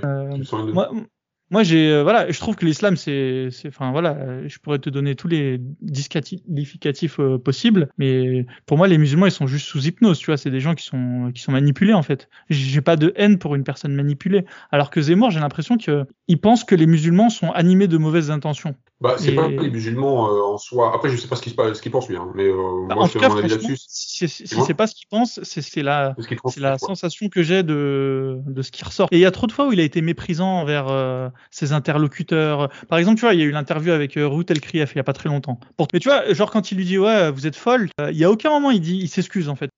Alors que elle, elle lui fait bien comprendre que ça se fait pas de dire ça. Tu dis pas à quelqu'un euh, qu'il est fou. Et si tu le dis, bah par contre, moi, j'ai pas de souci. Il aurait pu le dire et ensuite, bah, s'excuser. Et pour moi, c'était. Mais tu vois, ça m'étonne pas de lui en fait, parce que pour moi, il fait un peu sociopathe en fait. Il fait un peu sociopathe dans sa manière de. Tu vois, et, quand ces fois où il dit ouais, euh, ce sont tous des, des racailles, euh, ce sont tous des violeurs. Tu vois, cette manière d'essentialiser les gens. Si, c'est vrai. il a eu des quelques, il a eu des gaffes comme ça. Il avait dit, euh, c'était pour l'histoire des Pakistanais, je crois. Euh, c'était qui? C'était les euh, mineurs isolés, je crois, pakistanais. En fait, le truc, c'est, il a une manière de trop essentialiser. Et il devrait pas en plus. putain, lui, les juifs, tu vois, si on se mettait à essentialiser les juifs, tu vois très bien comment ça se termine. Donc, enfin, il mm. devrait être le premier à ne pas le faire. Je suis sûr que lui, si tu lui dis, il va dire qu'il le fait pas, tu vois. Mais le truc, c'est que comme il est, il aime bien la polémique, eh ben, il le fait peut-être même sans s'en rendre compte, on va dire. Mais au final, c'est l'effet que ça produit, quoi. Et, et honnêtement, moi, c'est l'effet que qu'il me donne, tu vois. Même si, voilà, je suis d'accord avec lui euh, sur ses constats, euh, enfin, sur le fait qu'il y a un problème, quoi. Bah, en même temps, c'était normal qu'il y ait un problème. Si, tu ramènes euh, un tiers d'une nouvelle population qui n'a rien à voir avec, avec la population d'origine, c'est, enfin, ah tu ramènes 3% de Chinois, il faut pas s'étonner si les gens. Ça devient la Chine, quoi. Enfin, ouais. tu vois, les mecs, on dirait, ils découvrent le truc, quoi. Bah, vous avez ramené vous avez ramené tout le, Maghreb, tout le Maghreb en France et maintenant vous vous étonnez qu'il y ait des boucheries halal. Non, mais c'est. Ah bon, Je sais ah bon, pas, mais- tu- La question, fallait se la poser en amont. Ouais, non, mais ça, c'est un truc que j'ai jamais compris d'ailleurs. Les gars, ils ont fait l'ENA, ils ont fait Sciences Po, ils ont fait, ils ont fait toutes les meilleures écoles de France. Ils arrivent au pouvoir, ils ramènent donc, euh, comme tu dis, des masses et des masses euh, de personnes d'un pays musulman, et ils ils- ils s'étonnent bizarrement que l'islam prend de la place. C'est qu'est-ce que Bah, étrange comme équation quand même. Pourtant, on peut pas. Ils ont, ils ont pas l'excuse. Ils ont colo- colonisé ces pays pendant des décennies et des décennies. Ouais. ils auraient dû connaître. euh, Enfin voilà. ouais, ça donc- c'est un truc qui me dépasse. Ça c'est un truc qui me dépasse. Tu peux pas faire l'ENA, etc. Et... Mais, tu sais que c'est un choix politique. Hein. Il, y a, il y a eu un moment dans l'histoire où on s'est dit est-ce qu'on robotise comme on fait les Japonais, ou alors est-ce qu'on, ou alors la solution de facilité, est-ce qu'on ramène plein de, de crèves la dalle et euh, ils vont taffer pour pas une thune? Parce que euh, voilà tous tous ces mecs-là que tu ramenais du bled, euh, ils travaillaient pour euh, pour trois fois rien et, et ils étaient pas très euh, voilà tu pouvais tu pouvais les parquer dans des cités euh, il y avait pas de souci hein. Donc et Mais, bah c'est la solution de facilité qui a été choisie. Donc maintenant faut, faut pas s'en étonner quoi. Je veux dire c'était logique. C'était logique. Je pense qu'après ils ont fait quand même ça avec l'Europe de l'Est, mais ils sont pas, ils sont pas, ils avaient pas prévu autant de euh, conflits peut-être euh, euh, de valeurs, etc. avec la, la communauté musulmane, parce que Ah, je bah, pense là, que tu ramènes un Polonais, tu vois, c'est pas, pas pareil si tu ramènes des masses de Polonais, parce que bon, ils sont cathos, quoi. Mais tu ramènes des Ouais, masses ouais, de mais- sinon, il y a- franchement une, il y a un gap, il y a un gap, quoi. Il y a un espèce eh de ben, ils avaient qu'à ramener des Polonais. Tu vois, là, pour le coup, on va, on va mais- pas me dire que tous les mecs du bled, c'est eux qui ont, qui ont forcé les Français à ouvrir les frontières, tu vois. Ah non, non, pas du tout. C'est eux qui ont choisi d'ouvrir les frontières. hein. Il y a pas de. Non, mais il y a, il y a personne qui. euh, c'est eux qui sont manettes. Mais voilà, après, euh, pff, franchement, euh, mais au point où on en est, franchement, c'est terrible. hein. Je je sais pas comment on va. Je sais pas comment on va faire euh, marche arrière, mais Il faut, pas. il- il faut le faire, mais doucement, quoi. Pas de. C'est pour ça aussi que j'y crois pas trop à Zemmour, euh, c'est parce que même s'il veut pas le dire, même s'il dit qu'il qu'il l'a pas dit, hein, il- tu sais très bien que ce qu'il a dans la tête, c'est une forme de réémigration, tu vois. Mais il y en aura pas. On- on- il- Alors moi, ce que je cherche à, en- en- si je vote Zemmour, ce que je cherche à, mais je pense que je vais voter Zemmour parce que c'est le seul qui parle de l'islam. Euh, pour moi, ce qui est, important là, euh, parce que moi, je me suis jamais intéressé à la politique, hein. Euh, j'ai jamais voté de ma vie. Là. Mais là, le problème, c'est que je vois que ça commence vraiment à changer et que le pays commence à ne plus être euh, bah, le pays que j'ai connu en fait. Et euh, il y a, et c'est pas parce que il y a une, y a une moins bonne économie ou je, ne sais quoi. Non, non, non. C'est parce qu'il y a l'islam. Et, et c'est le seul qui l'attaque frontalement l'islam. C'est pour ça que moi je voterai pour Zemmour. Parce qu'il n'est pas là euh, timoré dans son avis. Oui, mais alors on ne sait pas trop. Euh, l'islam est. Alors t'as même le, le Pen, soi-disant de la droite, qui disait mais euh, l'islam est compatible avec la République. Quand tu dis ça, mais moi pour, pour moi t'es hors jeu. Hein. T'es, t'es hors jeu direct. Tu peux pas dire que l'islam est, euh, est compatible avec la République. C'est pas possible. Tu peux pas dire ça. c'est pas compatible. Arrête de me dire que c'est compatible. Et, euh, et en plus, qu'est-ce que t'es mal placé pour le dire? Aucune religion n'est compatible avec la République, si tu veux, mais moi je pense Euh. qu'on pourrait, on pourrait forcer les musulmans à, à être plus, enfin, on, pourrait être plus ferme avec eux, quoi. Mais on l'est pas. hein. Quand tu vois que, regarde l'histoire de, Strasbourg là, euh, qui donne 2 millions d'euros euh, à une mosquée, euh, tu vois. Et moi, moi je l'ai vécu. Moi j'ai vécu un truc, c'est que la ville où j'habitais, Bobigny, j'ai vu le maire de mes propres yeux donner un terrain, enfin vendre un terrain pour 1 euro à la à l'association des musulmans locales pour qu'elle construise une mosquée, tu vois. Alors qu'on nous dit soi-disant que la République ne reconnaît aucune religion, tu vois. Coopère, moi, si juste le droit était appliqué euh, au sens strict, on sait très bien que les musulmans, ils ont pas, ils ont pas un rond, hein, donc euh, ils vont construire zéro mosquée. Toutes les mosquées qui sont construites, c'est- parce que quelque part, t'as les mairies locales qui, qui les laissent le faire. Et euh, sinon, les musulmans, ils se retrouvent en- bah, dans leur cave habituelle et et qui les appuie. Mais même si on prend le cas d'un autre parti politique, moi j'ai vu le, le- le- les républicains au pouvoir et tout. Enfin non, et Sarko, même Sarko, quoi. Sarko c'était le gars à droite et tout euh, qui avait un problème avec les quartiers. Euh, bah rien du tout, hein. rien du tout. Non, mais Sarko, on a bien vu qu'il connaissait rien à l'islam. hein. Tu te rappelles de Jean-Jacques Bourdin quand il a demandé à Sarko, c'était quoi Est-ce que c'est c'est- quoi, ouais, il était perdu le gars. Il était... Et en plus, Ah, il a- non, je crois qu'il lui avait pas, il, il- il lui avait demandé si l'Iran était chiite ou sunnite. Ah ouais? Il a dit, Monsieur, Monsieur Jean-Jacques, euh, c'est beaucoup plus compliqué que ça. non mais voilà, non mais c'était la preuve que Sarko, il... enfin, c'est grave, hein, j'avoue, on en rigole, mais des mecs en, en haut de l'échelle, quoi, ils savent même pas faire la différence entre un sunnite et un chiite, quoi.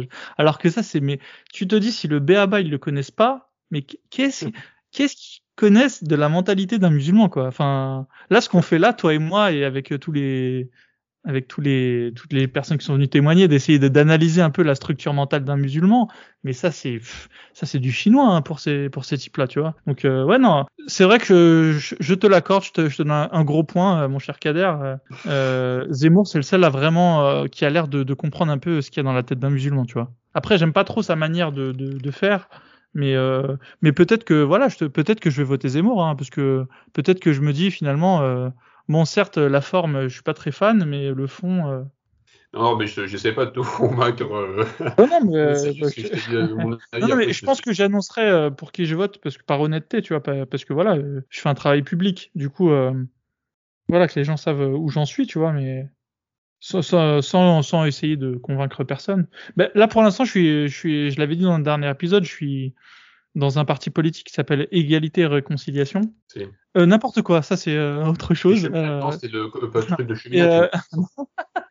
Égalité et Réconciliation, c'est autre chose avec son Ah non, c'est un truc sur YouTube, là, Oh le bug Ouais, faudra réaliser sur... Ah, là, non, non, pas du tout. Solidarité hein. et progrès. Non, mais les mecs... et du coup, c'est le parti de Jacques Cheminade. Du coup, euh, parce que j'aime bien ça, j'aime bien la pensée de, enfin, j'aime bien sa, sa manière de, de, voir le monde. Tu vois, moi, je suis un peu anticapitaliste euh, sur les bords. Hein. En, vrai, en vrai, je dis ça, mais, mais je suis bien content d'avoir mon salaire euh, qui tombe à la fin du mois et qui me permet de me payer des trucs inutiles. Donc, euh... Non, mais moi, t'enlèves l'islam en France, je suis, le, je suis d'extrême gauche. Hein. Mais comme euh, l'islam existe, moi, je suis... bah, ouais, ok. Bah, je pense qu'on va s'y retrouver. Hein. Ouais, ouais, non, mais c'est ça. Je pense que les gens, ils auront compris que vous en étiez aussi. Non, mais ça me fait chier de voter ce tu vois. Ah J'aimerais bien un Macron, tu vois, qui, tu vois, si Macron et Zemmour pouvaient fusionner, tu vois, euh, ça m'irait bien. Mais ça n'existe pas. En fait, moi, j'aimerais bien aussi, comme tu dis, euh, mais un gars euh, plus vers le centre, mais qui comprend vraiment l'islam et surtout, surtout, surtout, qui dénonce l'islam. Mais on n'en a pas ça. Ça n'existe pas. Ça n'existe pas. Tu vois, j'aimais bien l'ancien Mélenchon. L'ancien Mélenchon, c'était un peu un, un laïc à l'ancienne, tu vois, qui disait que voilà, il, fallait pas le faire chier avec les religions. Je pense qu'il est mal, et je pense qu'en fait, j'aime bien Mélenchon, mais j'aime pas tous les gens autour de lui, tu vois. Il le conseille mal, ils lui disent peut-être, voilà, de, de pas froisser la communauté musulmane. Ouais, voilà, et puis, et je pense que Mélenchon, après, au final, ça reste un politicien, il se dit, putain, les musulmans, il, y a que eux qui votent pour moi. il, ça le fait chier de, de s'en Je, je, pense, moi, franchement, si, si je devais vraiment, je pense vraiment que Mélenchon, il, il est comme nous, en fait. Il, il a capté que les musulmans, euh, voilà, ça allait, mais que l'islam, euh, il y avait un problème, mais je pense qu'il ose pas, il ose pas vraiment le faire le pas, tu vois. Ça serait trop, ça serait un suicide politique. Mais surtout euh, de quand tu regardes sa famille politique, en plus le gars, il était euh, l'extrême gauche. L'extrême gauche, c'est vraiment, euh, c'est le parti le plus. T'es athée quoi. L'extrême gauche, t'es athée normalement. Ah oui, c'est le parti le plus extrémiste avec les religions. Et le gars, il est. Alors là. Ah, c'est pour ça, ouais. Moi, moi, à la base, je me dirais d'extrême gauche, tu vois, si tu voulais me demander tout à l'heure. Je me... Franchement, je me verrais jamais. À chaque fois que j'ai voulu donner leur chance à l'extrême droite sur les livres que j'ai lus, les des, des, des interviews que j'écoutais, euh, franchement, j'ai toujours été. Euh... Tu vois, là, j'ai écouté euh, l'interview de 3 heures là de Papacito. Tu vois, je le trouve brutal, euh, je, je le trouve. Moi, j'aime pas, tu vois. Moi, je suis un, moi, je suis un, je suis un mec peace and love. Hein. J'aime pas, pas les brutes en fait. J'aime pas les brutes et tu retrouves trop de brutes à l'extrême droite. J'aime pas la brutalité en fait, parce que j'en ai mangé toute ma vie de la brutalité, donc je sais très bien ce que c'est, il hein, y a pas de souci. Hein. Quand je dis j'aime pas, c'est pas que j'en ai peur. Hein. Voilà, 93, tu connais quoi. Mais euh, non, j'aime pas cette mentalité de brute. Et c'est une mentalité que tu retrouves chez les musulmans et que tu retrouves à l'extrême droite. Ce qui est assez, euh, ce qui est assez étrange. Mais c'est clair, ouais, c'est vrai. Mais euh, ouais, ouais, on peut, euh, mais on peut être, euh, on peut être peace and love et contre l'islam. Hein. Ça, c'est. ouais, ouais, bah, bah, moi, c'est ce que je suis, hein, tu vois. Pas de... je, pense que, je pense que les gens l'ont compris. Hein. Ah non, mais l'islam, c'est tout le contraire de, de peace. Hein.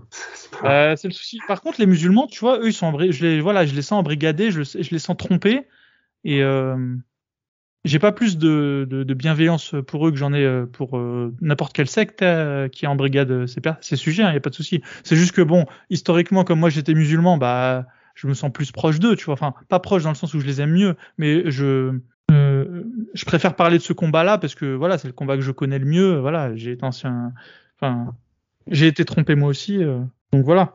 Qu'est-ce que je pourrais euh, euh rajouter. euh, Bah écoute, après l'histoire de la chaîne, vraiment ça devient quelque chose d'important parce que j'ai pas envie vraiment quand je vois l'état de l'état de l'Europe en général, mais aussi et surtout de la France, je me dis bah, après, qu'est-ce que toi tu proposes, je veux dire, comme solution pour faire réveiller un petit peu les, les musulmans et surtout les musulmans qui n'ont pas ouvert une page du livre? Et leur faire leur faire voir que bah, vous, vous, vous appuyez juste un projet qui va demain vous bouffer.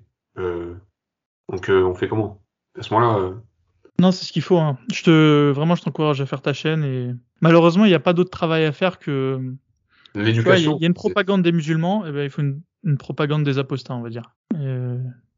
Donc euh, voilà, il faut, il faut qu'on, il faut qu'on développe un argumentaire. C'est ce que fait Magidou Kachin, hein, encore une fois. Hein. Mais tu vois, il, il, a une chaîne, lui, il peut pas être partout. Donc euh, plus, on, plus il y aura de chaînes, plus on va multiplier les, les canaux de, ouais, des... les canaux, euh, et plus aussi on va aiguiser nos, nos arguments, tu vois. Si, je pense que j'inviterai d'ailleurs sur ton podcast, j'ai écouté Karim l'autre jour. Alors Karim, il, il, a apostasié, mais il a il a apostasié pour des raisons, mais euh, il, est vraiment parti très loin dans l'analyse du dos. Ah, tu vois? Ah non, mais lui, il est excellent. j'aime bien aussi, euh, ça. il faut de tout en fait. J'aimerais bien avoir sur le podcast euh, des gens voilà, qui sont partis plus pour des, un peu comme moi, conflit de valeurs, sans vraiment analyser la doctrine jusqu'au bout. Et puis d'autres qui sont partis vraiment après avoir retourné toutes les pages, quoi. Et, et j'aimerais avoir de tout, quoi. Et comme ça, après, le podcast peut parler à tout le monde. Les musulmans super pratiquants, comme les musulmans euh, euh couscous, à tout le monde, quoi. À tous les types de musulmans. c'est sûr, c'est sûr. Mais l'avantage de mecs comme Karim, c'est que du coup, il, il, te fait voir des angles d'attaque que tu n'as pas. Euh... Parce que tu vois, finalement, tes raisons à toi que tu m'invoques, c'est les raisons les plus standards, tu vois. Alors, ça, ne veut pas dire qu'elles sont mauvaises ou quoi. Hein. C'est juste que, enfin voilà, Aïcha, euh, les musulmans, on a beau leur euh, dire en long, en large, en travers, ils ont, ils ont une liste d'excuses longue comme le bras pour excuser leur prophète, parce qu'ils connaissent très bien cet argument en fait, tu vois. Et, euh, et les vierges, ils pareil, ils ont une liste longue comme le bras, alors que hum, Karim, euh, qui est parti chercher euh, des détails, euh, pas insignifiants, hein, des détails dans le oh. sens des choses que personne n'avait pensé en fait à aller chercher. En fait, il est parti fouiller dans dans le firq, enfin, tu sais, le truc que quasiment personne ne fait. Et du coup, euh, ça donne une nouvelle liste d'arguments et les, les musulmans n'ont pas encore euh, mis à jour, on va dire, leur logiciel à excuse, tu vois.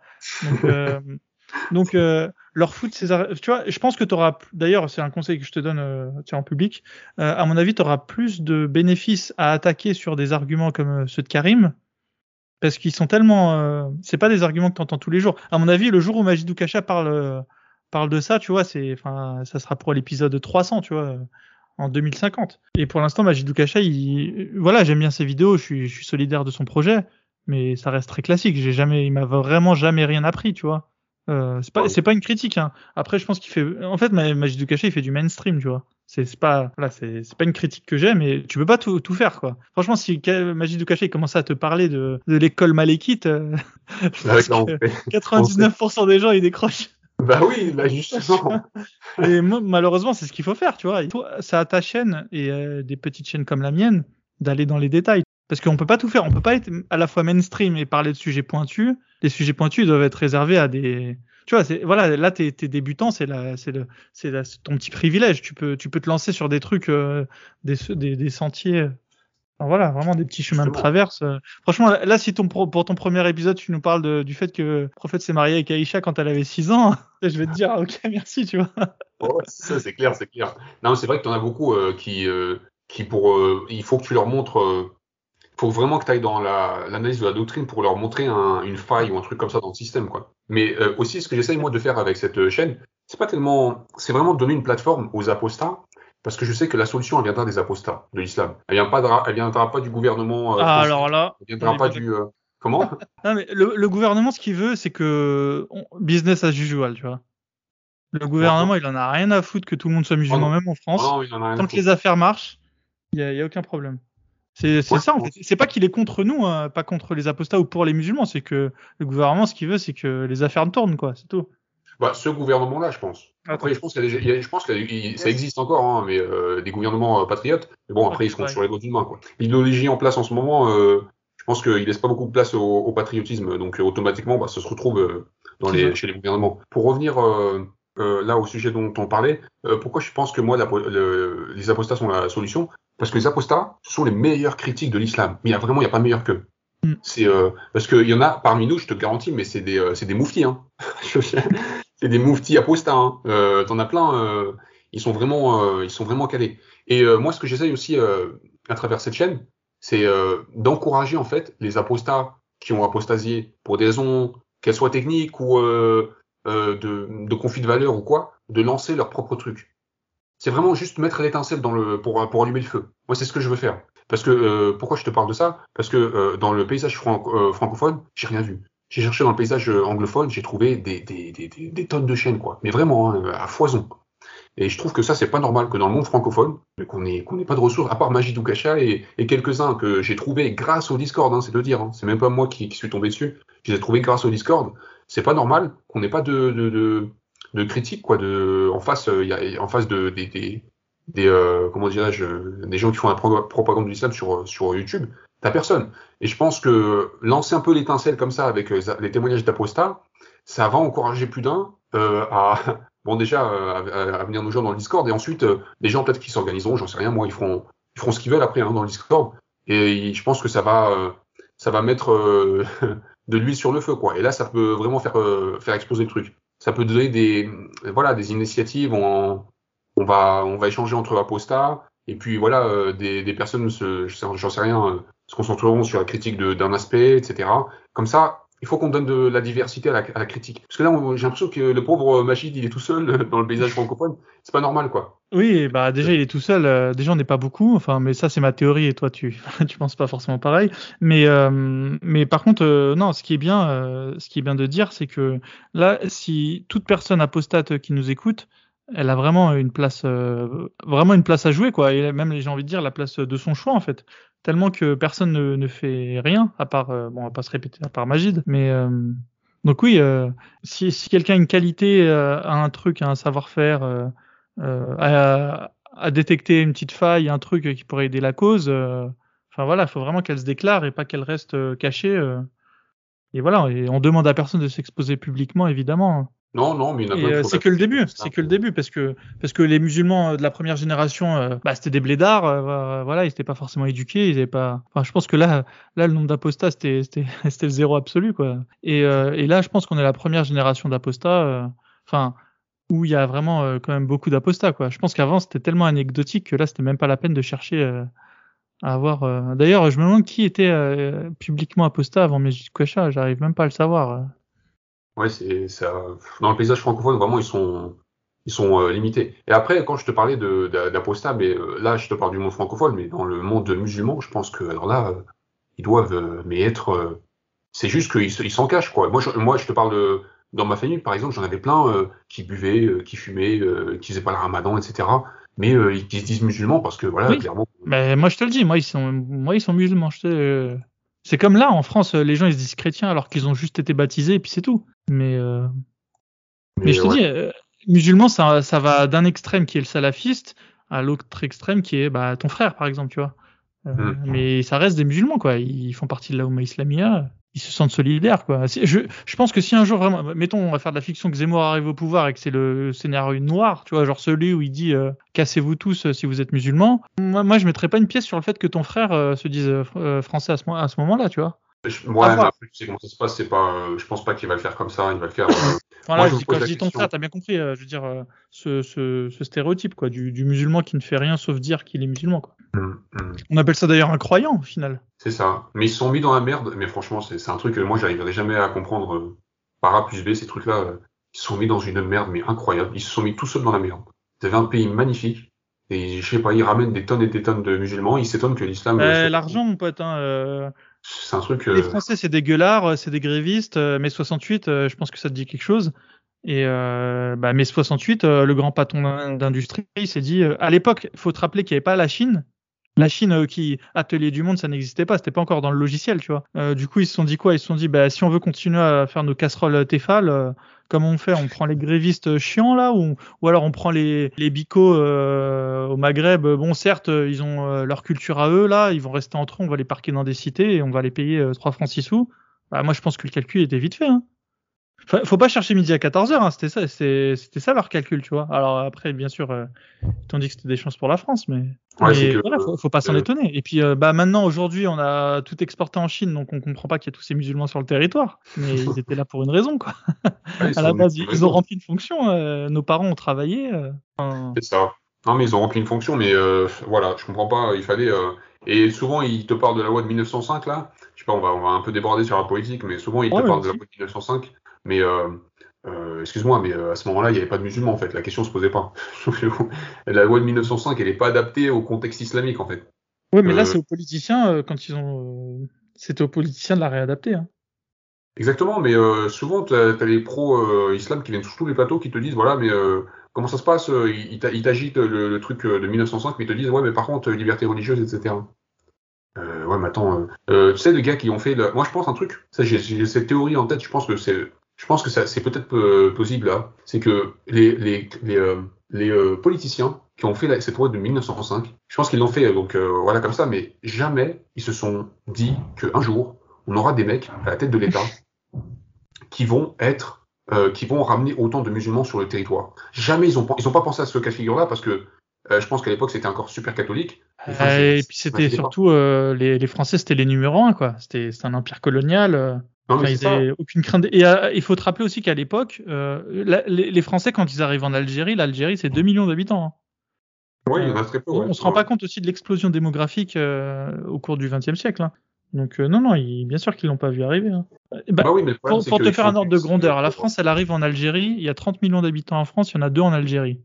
Aujourd'hui, il y, a combien en Algérie? 30, 30, 40 35 Il y en a 40. Euh, non, il y en a 30. Euh, il y en a 40 millions. 40 millions. Et la France, on est à 60. C'est-à-dire que nous, on a fait x2 et l'Algérie, elle a fait x20. C'est ça. Donc évidemment que c'était pas dans le dans le logiciel des, des mecs de l'époque. Les politiciens, en plus, c'est court-termiste. Alors, et là, on, enfin, faut les excuser, quoi. Il n'y avait pas de souci. Hein. En 1905, ils ont fait ce qu'ils ont cru bon faire. Euh, le problème, il est arrivé quand. Moi, je, je comprends qu'on accueille tous les musulmans et toute la misère du monde en France. Il n'y a pas de souci dans les années 70. Mais à ce moment-là, tu, tu, mets, tu poses les règles du jeu, tu vois. C'est ça. Il fallait poser Il y a peut-être moyen qu'ils n'ont pas voulu les poser parce que sinon ils disaient que les musulmans n'allaient pas venir. C'est possible, hein. Mmh, si les Français avaient dit, écoutez, euh, vous venez, mais c'est selon nos règles. Je te dis pas que il n'y aurait pas eu plein de musulmans qui seraient venus, hein. mais peut-être pas autant, tu vois. Peut-être euh, Peut-être ils en auraient, ils en auraient perdu un tiers au passage. Si je euh, t'avais dit, ils mettaient, là, ils mettaient leurs règles comme moi, j'aurais pensé qu'ils auraient, qu'ils auraient dû les mettre, tu vois, genre un truc vraiment carré, quoi. Tu sais, genre, euh, en gros, de dire que l'islam c'est ok, mais c'est à la maison, tu vois. Je sais pas parce que il y a, en fait, avant de la vague, la vague là de, des années 60, euh, quoi, 60, 70 de musulmans, euh, on il y avait des vagues, tu sais, de portugais, de, de polonais et compagnie. Et, euh, et cette vague-là, elle s'est, elle a pris des prénoms français. Elle, euh, elle a appris le français parfaitement, etc. Euh, mais euh, quand on a eu la vague islamique, on a les gens ont, on continue avec leurs prénoms, avec leur culture, etc. Alors que tu vois les Polonais, tu, tu les regardes aujourd'hui, putain, c'est, c'est, tu vois pas la différence. Enfin, tu vois qu'il y a une différence entre entre lui et, le Polonais de, d'origine, quoi. Il y a une vraie différence. Ils se ressemblent pas. Il y en a un qui est devenu français, quoi. il bah, s'est francisé. Il y a vraiment. Il y a bah, vraiment c'était aux Français de l'époque de s'en rendre compte. Hein. Mais comme on l'a dit avec Sarkozy, euh, comment tu veux que des mecs qui savent même pas euh, ce entre un chiite et un sunnite, euh, tu vois, n'arrivent pas à comprendre que les musulmans sont fiers de, de, de leurs racines, de leurs traditions Oui, mais je pense qu'ils n'ont pas imposé, comme tu dis, toi. Parce que là, tu dis qu'ils auraient dû. ils l'ont pas imposé, qu'ils les ont juste ramenés, etc. Mais il y a eu tellement de vagues d'immigration en France, bah, italienne aussi. Italienne aussi, ils sont tous intégrés, hein, vraiment. T tu vois pas là, maintenant tu parles d'un Italien de deux générations en France, trois ou quatre générations, le gars, il parle même plus italien. Bah euh, écoute, ouais, bah, ça n'a pas marché avec l'islam, hein, qu'est-ce que tu veux. Bah maintenant, il faut en tirer des conclusions. Hein. Ouais, c'est ça. Non, non, mais en fait, ce que je veux dire par là, c'est que c'est un choix de ne pas leur demander de s'intégrer. C'est un choix. Parce qu'avant, on leur donnait pas le choix. Quand ils venaient de Pologne, de l'Italie et compagnie, on leur disait, tu deviens français, tu portes un nom français, tu te comportes à la française. Point final. Et d'ailleurs, il y a même, j'ai même des histoires de personnes qui sont passées, euh, avec qui j'ai parlé là dans, à l'entrée de, euh, du Discord, qui me disait euh, quand euh, il, faisait des demandes de la nationalité, de nationalité à l'époque, et ben quand tu allais faire, je crois des photos, c'était pour le voile, avec le voile, ils acceptaient pas. Ils acceptaient pas parce que non, une demande de nationalité, pardon, une demande de nationalité, ils acceptaient pas. Pourquoi? Parce qu'ils disaient que le voile était contraire aux valeurs du pays. Et en, là, je te parle de la France. Hein. Mais c'est toujours le cas. Hein. Mais il me semble que Karim, euh, dans le précédent podcast, ça, je crois qu'il l'a pas dit en antenne, mais c'est pas, il va pas m'en vouloir si je le dis. Sa mère, elle, euh, elle a pas, elle a pas eu la nationalité pour cette raison. Alors euh, Karim, tu m'excuses, c'est pas toi, mais soit lui, soit, soit une personne de l'épisode d'avant. Et du coup, ça existe encore, hein, cette histoire de voile. Ah, D'ailleurs, t'as encore des refus de nationalité pour. T'as encore des refus de nationalité pour. Ah, et du coup, ouais, je, c'est vrai que je, je comprends pas pourquoi il, ce truc tient encore, mais je pense que ça a peut-être pas été médiatisé. Du coup. Ah ouais, mais ça, tu vois, c'est un truc. Euh, enfin, mais. Ah, je... ouais, non, on comprend. il y a des décisions qu'on prend pas, hein. mais c'est aussi possible qu'il y a des choses qui nous échappent. Hein. C'est c'est possible que c'est vrai en fait cette, cette théorie où où tu vois des où vraiment au-dessus, tu vois, ils, ce qu'ils veulent c'est un espèce de grand melting pot, euh, une espèce de société euh, sans frontières. euh. Bah, en déjà on le sait, déjà l'extrême gauche elle le revendique euh, le sans frontiérisme, tu vois. Le, euh, donc euh, on sait très bien que c'est c'est- cette, euh, mais est-ce que ça existe vraiment euh, et du coup est-ce que c'est ce qui a fait qu'on en est à ce qu'on en est maintenant euh? Ou alors est-ce que c'est du laisser aller? Moi, moi je pense qu'on a c'est un peu entre les deux. hein. Je pense que les politiciens ils s'en foutent. Regarde Sarkozy, Neuilly-sur-Seine. On, va- on revient sur Sarkozy parce que le cas il est tellement tellement tu vois à, Neuilly- à quel moment les mecs de Neuilly-sur-Seine ils sont impactés par le fait qu'il y a plein de musulmans en France? Je te parle des gens de Neuilly-sur-Seine. Est-ce que tu Ouais. crois que vraiment ces gens-là euh, même leurs enfants, ils vont traîner à un moment ou, ou un autre euh, à Saint-Denis Jamais de la vie. Au mieux, ils Non. vont aller à Paris s'ils veulent sortir boire un coup, mais c'est tout quoi. Et quand je te dis Paris, euh, je te parle pas de Stra- Stalingrad, hein, tu vois, ou Strasbourg-Saint-Denis. hein. Euh, les gens de Neuilly-sur-Seine, ils, ils traînent, ils traînent aux Champs-Élysées. euh. Non, c'est Voilà. clair, ils sortent pas de leur petite bulle, mais Voilà, euh, il y a un il- jour où voilà. la, la vérité va toquer à la porte. Et là, on verra bien comment il va répondre. Ouais, mais elle va pas. Moi, je pense pas qu'elle va toquer, tu vois. À quel moment euh, tu, tu crois que les mecs de Saint-Denis, euh, aussi sauvages euh, veut-on les les montrer, euh, ils vont se mettre à à venir en horde à Neuilly-sur-Seine Non, je pense pas. hein. Euh, non, en horde, non. Par contre, euh, les mecs de Saint-Denis, euh, je pense pas qu'ils fassent beaucoup d'enfants. Mais par contre, les musulmans, si. Il y a un moment, euh, on verra s'installer des équilibres. D'ailleurs, on le voit déjà. Ouais, mais ça sera pas aussi rapide, tu vois. Ça sera pas aussi rapide. J'y crois, enfin, j'y crois au grand remplacement. Euh, D'ailleurs, euh, j'invite tout le monde à lire le bouquin du grand remplacement. Il est sur YouTube, hein, tu peux l'écouter. Il est intéressant, mais euh, pas dans le sens où tu pourrais m'attendre. Je trouve qu'il il part un peu en vrille, en fait. Euh, je pense pas que le grand remplacement il sera aussi rapide, tu vois. Ouais, Euh, grand remplacement il- euh, dans, dans le 93 si, si tu veux, tu vois. Mais je pense pas qu'il y a un grand remplacement à Neuilly-sur-Seine. Ah non, ah non, Euh, il y, a- il y en a pas. euh, Je peux te dire, je suis passé. euh, euh, il y en a pas. euh. Ouais, mais euh, ceux qui nous contrôlent, ils sont pas à Saint-Denis, tu vois. Ils sont à Neuilly-sur-Seine. Enfin, où ils sont Exactement. dans le 16e. euh, Enfin, voilà. Ouais, ils le voient pas. Non, non, mais clairement, Euh, les gens qui le voient pas, ils le sont pas impactés, ils s'en foutent en fait. Faut, faut dire les choses clairement. tu vois. Non, mais c'est ça. Ils, ils, ils le voient pas. Donc, euh, clairement, ils quittent pas, ils sortent pas des frontières de Paris. Donc, euh, automatiquement, ils voient pas. Et Donc, puis au euh, pire, euh, ça leur fait une livraison euh, sur Deliveroo, euh, Ouais, c'est pas mal. ça leur fait un chauffeur Uber. euh, parce que je peux te dire que le, le gosse euh, du mec de Neuilly-sur-Seine, il va pas être euh, chez le Deliveroo, tu vois. Il préférera ne pas travailler et, et rester dans sa chambre à geeker que, là, que t'allais te ramener ta pizza. hein. Donc, euh, on, peut, on peut prendre ce débat, mais moi je suis sûr qu'ils s'en foutent. Ce qui, Ouais. ce qui d'ailleurs montre que des Zemmour, euh, ouais, quelque part, c'est vrai qu'il. qu'il- C'est pour ça qu'il est populaire. Parce que finalement, c'est le peuple hein, qui vote. Euh, ils sont. Euh, ouais, ouais. Mais je pense, moi, ce, moi, ce qui me fait peur, c'est que ces gens-là, de autres que Zemmour, ils, auront, ils ouvriront les yeux un jour quand il sera peut-être trop tard. Quand il sera peut-être trop tard, bon, ouais, après, à ce moment-là, qu'est-ce qu'on, veux qu'on fasse euh Ouais, mais il sera trop tard. Bah, ils partiront ailleurs. Ils partiront vivre au Canada, euh, en Australie. Ah ouais, mais le problème, c'est qu'eux, ils ont les moyens de partir, tu vois, mais les Français, en fait, ça va pas le faire. Donc, euh, Ah ouais, non, mais on est bien d'accord. Hein. Non, moi, j'essaie de comprendre, tu vois, comment va le monde, tu vois. bah ouais, donc à un moment, les gens, ils ont, ils ont des racines, tu vois, ils, s'appellent pas Sarkozy qui prennent des jets privés tous les. Un moment, Oui, hein. ils partiront à New York. Et puis même, ils partiront pas forcément. Enfin, la France, ça restera un pays attractif, euh, euh, sauf, euh, je sais pas, guerre nucléaire. Tout ce qui peut se passer, c'est qu'il y a plus d'insécurité dans la vie de tous les jours. Mais eux, ils sont pas, sont pas confrontés puisqu'ils vivent dans leur petit ghetto de riches. Il y a un gars qui m'a parlé là, avec qui j'ai coupé aujourd'hui, il m'a parlé de l'ex-Yougoslavie, parce que lui était l'ex-Yougoslavie. Et l'ex-Yougoslavie, eh ben, elle a explosé en vol en partie pour les conflits religieux. Voilà. Parce que nos, amis turcs sont passés par là, ils ont euh, voilà euh, propagé l'islam, mais bon, euh, c'était pas une terre euh, islamique à la base, euh, l'ex-Yougoslavie. Non. C'est une terre de chrétienté, donc euh, automatiquement ça a créé des euh, conflits. Et bah ça a explosé en vol. Euh, maintenant, t'as plusieurs pays, voilà, parce que euh, et en, en Ouais. partie, c'est explosé en partie pour des euh, histoires de religion. Pareil avec euh, le Pakistan euh, et l'Inde. Pourtant, le Pakistan et l'Inde, on parle pas de christianisme, hein, mais pourtant, euh, c'est explosé en vol aussi. euh, quand ils sont partis les Anglais, euh, ils leur ont dit bon, bah écoutez, on va faire un, un pays euh, musulman parce que voilà, parce que les Pakis ils nous, ils nous rendent ouf là. Et puis euh, un pays euh, indien et comme ça, vous êtes tranquilles tous les deux, séparés, etc. Tu vois, t'as t'as des frontières qui se créent comme ça parce qu'à la base, euh, il y avait juste une religion, ça se passait super bien. Et tu ramènes une autre religion qui est intolérante face à tout, en fait, qui, qui, est intolérante jusqu'au jusqu'aux moustiques qui veulent pas les voir. Euh, bah après, ça crée des frontières, quoi. Ça, ça divise. Et franchement, j'ai l'impression qu'on va dans cette direction. Pareil pour le Liban. Le Liban, c'était ça. Le Liban, c'était un pays chrétien à la base. Euh, après, euh, les Libanais ils sont tellement bons apparemment, ils ont accepté euh, que les Palestiniens, Palestiniens viennent chez eux depuis la guerre, tu sais, de, euh, de israélo-palestinienne. Ils les ont installés en masse parce que bah, ils sont bons, quoi. Ils sont, ils les accueillent, quoi. Un peu comme nous, quoi. Euh, maintenant, bah, c'est la guerre. Euh, T'as une partie euh, au Liban euh, qui est euh, islamisée. Ça, c'est, tu regardes des reportages, c'est, c'est, c'est, c'est choquant. Hein. Euh, t'as, une partie au Liban qui est chrétienne. Tu vois un petit peu comment ils vivent et la partie islamisée, c'est, c'est, c'est, deux pays. C'est deux pays, mais vraiment deux pays euh, dans les mêmes frontières. C'est Bah, c'était, c'est prévisible, hein, malheureusement. C'est choquant. Donc euh, là, franchement, ça m'inquiète parce qu'il y a beaucoup de- d'exemples dans l'histoire qui montrent qu'on va tout droit dans ces directions. C'est, c'est- ça va être chaud.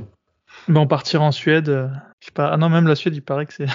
Ouais, la Suède, apparemment, c'est chaud. Bah, on va aller sur Mars. non, mais après, il faut pas. Comment dire Après, il y a, a peut-être aussi un problème euh, du pays d'accueil. Hein.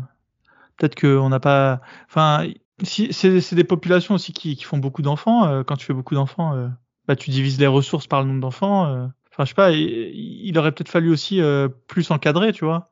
Ça aurait pu mieux se passer. hein. On, pourrait, on peut refaire l'histoire. Hein. Ça peut être euh, riche d'enseignements.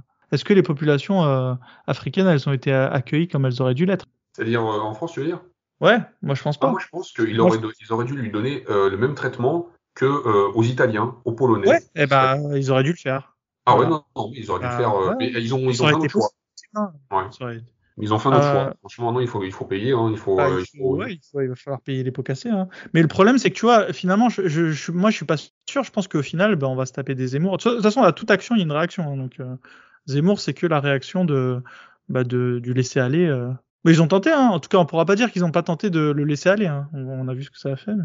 Mais euh, ouais, clairement, c'est pour ça que moi, je vois. Avant, je m'intéressais pas à la politique, mais quand je vois ce qui se passe, je me dis, ouais, mais en fait, on va se transformer en, en Liban bis, euh, en Yougoslavie bis. Euh, ça va être chaud là. Ouais, mais il faut prendre le taureau par les cornes. euh, Parce que il y a un avantage, mais le problème c'est ça en fait. Je pense qu'aussi euh, les politiciens, enfin tous les dirigeants se sentent en position de force parce que les musulmans c'est toujours les c'est les derniers de la classe quoi. Bah, comme tu l'as dit, hein, c'est ceux qui sont partis en bac pro. Tu... Mais ils se rendent pas compte qu'au bout d'un moment le, le, le nombre fait la force quoi.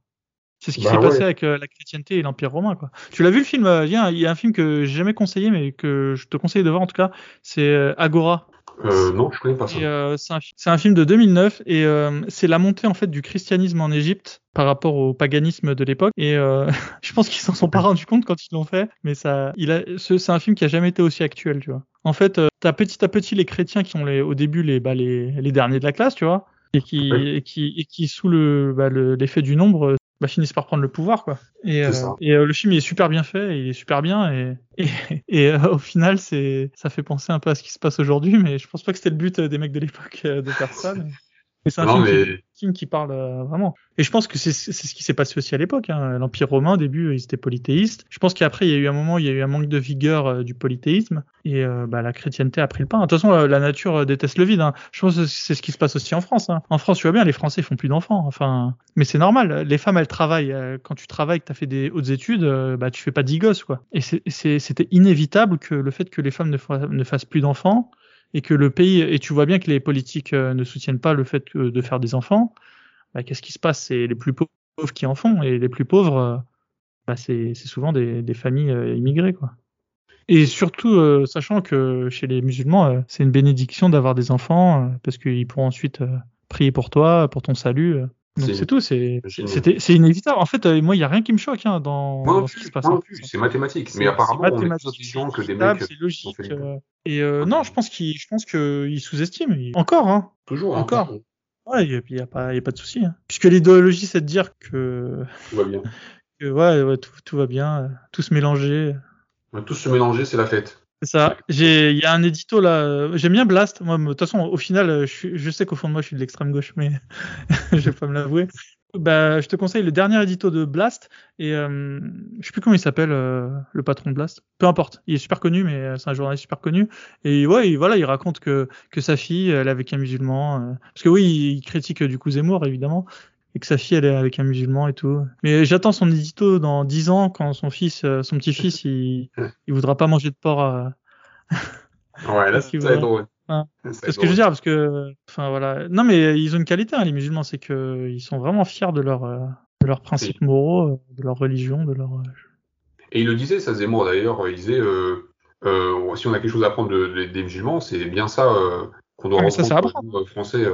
Euh, de, bah, d'être fier de, de, la France, quoi, d'être, fier de, de, ce pays. Et, euh, et c'est vrai, hein, parce que je, je, vois les Français, putain. Euh, mais j'avais une nana aussi qui m'avait dit ça un jour, mais elle m'avait, elle m'avait fait rire. Mais c'est que quand tu euh, euh, quand tu parlais de la France, etc., à, à quelqu'un qui qui connaît pas forcément tes origines, tu vois, et que tu en parles en bien, et que tu dis oui, mais tant et l'ambiance actuelle, c'est un peu ça, et que tu commences un petit peu à parler de à être critique envers l'immigration de masse ou ou l'islam, etc.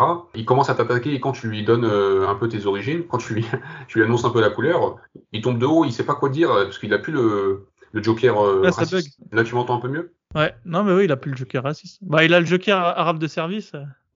Bon, arabe de service, je suis pas sûr, mais euh, joker raciste, enfin, je sais pas, ils ont plus rien à dire parce que en fait, eux, ils sont pas fiers de leur pays. Bon, ils pensent que tout le monde devrait penser comme ça. Les musulmans, bon, clairement, ils vont les suivre hein, parce que l'islam et la France, on connaît l'histoire. Mais mais euh, quand tu as quelqu'un en face euh, qui est contre euh, l'islam, mais qui est euh, maghrébin ou même étranger en général, enfin, ça, ça, leur fait tout drôle. Ils pensaient que c'est quelque chose qui n'existait pas. Quoi. Ouais, c'est une forme de racisme à l'envers. Hein. Ils essentialisent, ils pensent qu'on devrait tous. Enfin bref. A-t-on d'autres choses à parler? J'aimerais bien que tu me poses la question. Il y a un truc dont j'ai pas. Il y a un truc moi qui me qui me fascine. C'est. Enfin, c'est pas que ça me fascine, mais ça me perturbe un peu. C'est notre amie journaliste, euh, comment ça s'appelle, j'ai oublié son nom? Ouais, Sonia Mabrouk.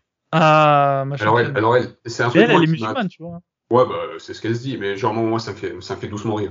Ça me fait vraiment doucement rire. qui boit du vin et, non, et qui, avec un, qui avec un blanc, un vieux blanc en plus. Euh. Non, mais ça, franchement. Pas très halal, hein. C'est pas très halal, c'est pas très halal, ça, c'est vrai que c'est. Je sais pas si ça va finir en paradis. Non, non, non, mais euh, on rigole. Non, mais moi, j'aime bien Sonia Mabrouk, hein. Franchement, euh, le jour où elle, elle apostasie, euh, je pense que on aura fait, euh, on aura fait plus que, enfin voilà, elle, elle est au centre, elle est au cœur de l'étoile noire. Euh, elle peut, elle peut faire très mal, tu vois. Mais elle, elle, elle a deux doigts d'apostasie, mais je sais pas. Mais tu, tu l'as, tu l'as entendu ça, son interview avec Zemmour? Je l'ai entendu son interview avec Zemmour, mais moi, ce qui me fait rire en fait, c'est que elle, tu la mets tu la mets en face des musulmans, euh, elle, est, euh, elle est considérée par 99% des musulmans comme pas musulmane en fait. Oui, bah, clairement, oui.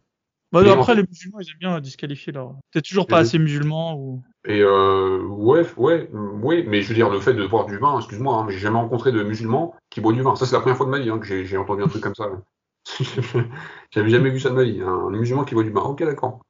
Mais du coup, ça, en fait, elle, ce que j'aime pas de, le, sur le fait qu'elle qu s'annonce un peu comme musulmane, c'est qu'elle donne, euh, elle donne une, euh, elle donne une certaine image de l'islam. Le gars, tu sais, le gars, le français moyen qui regarde un peu ses émissions, etc.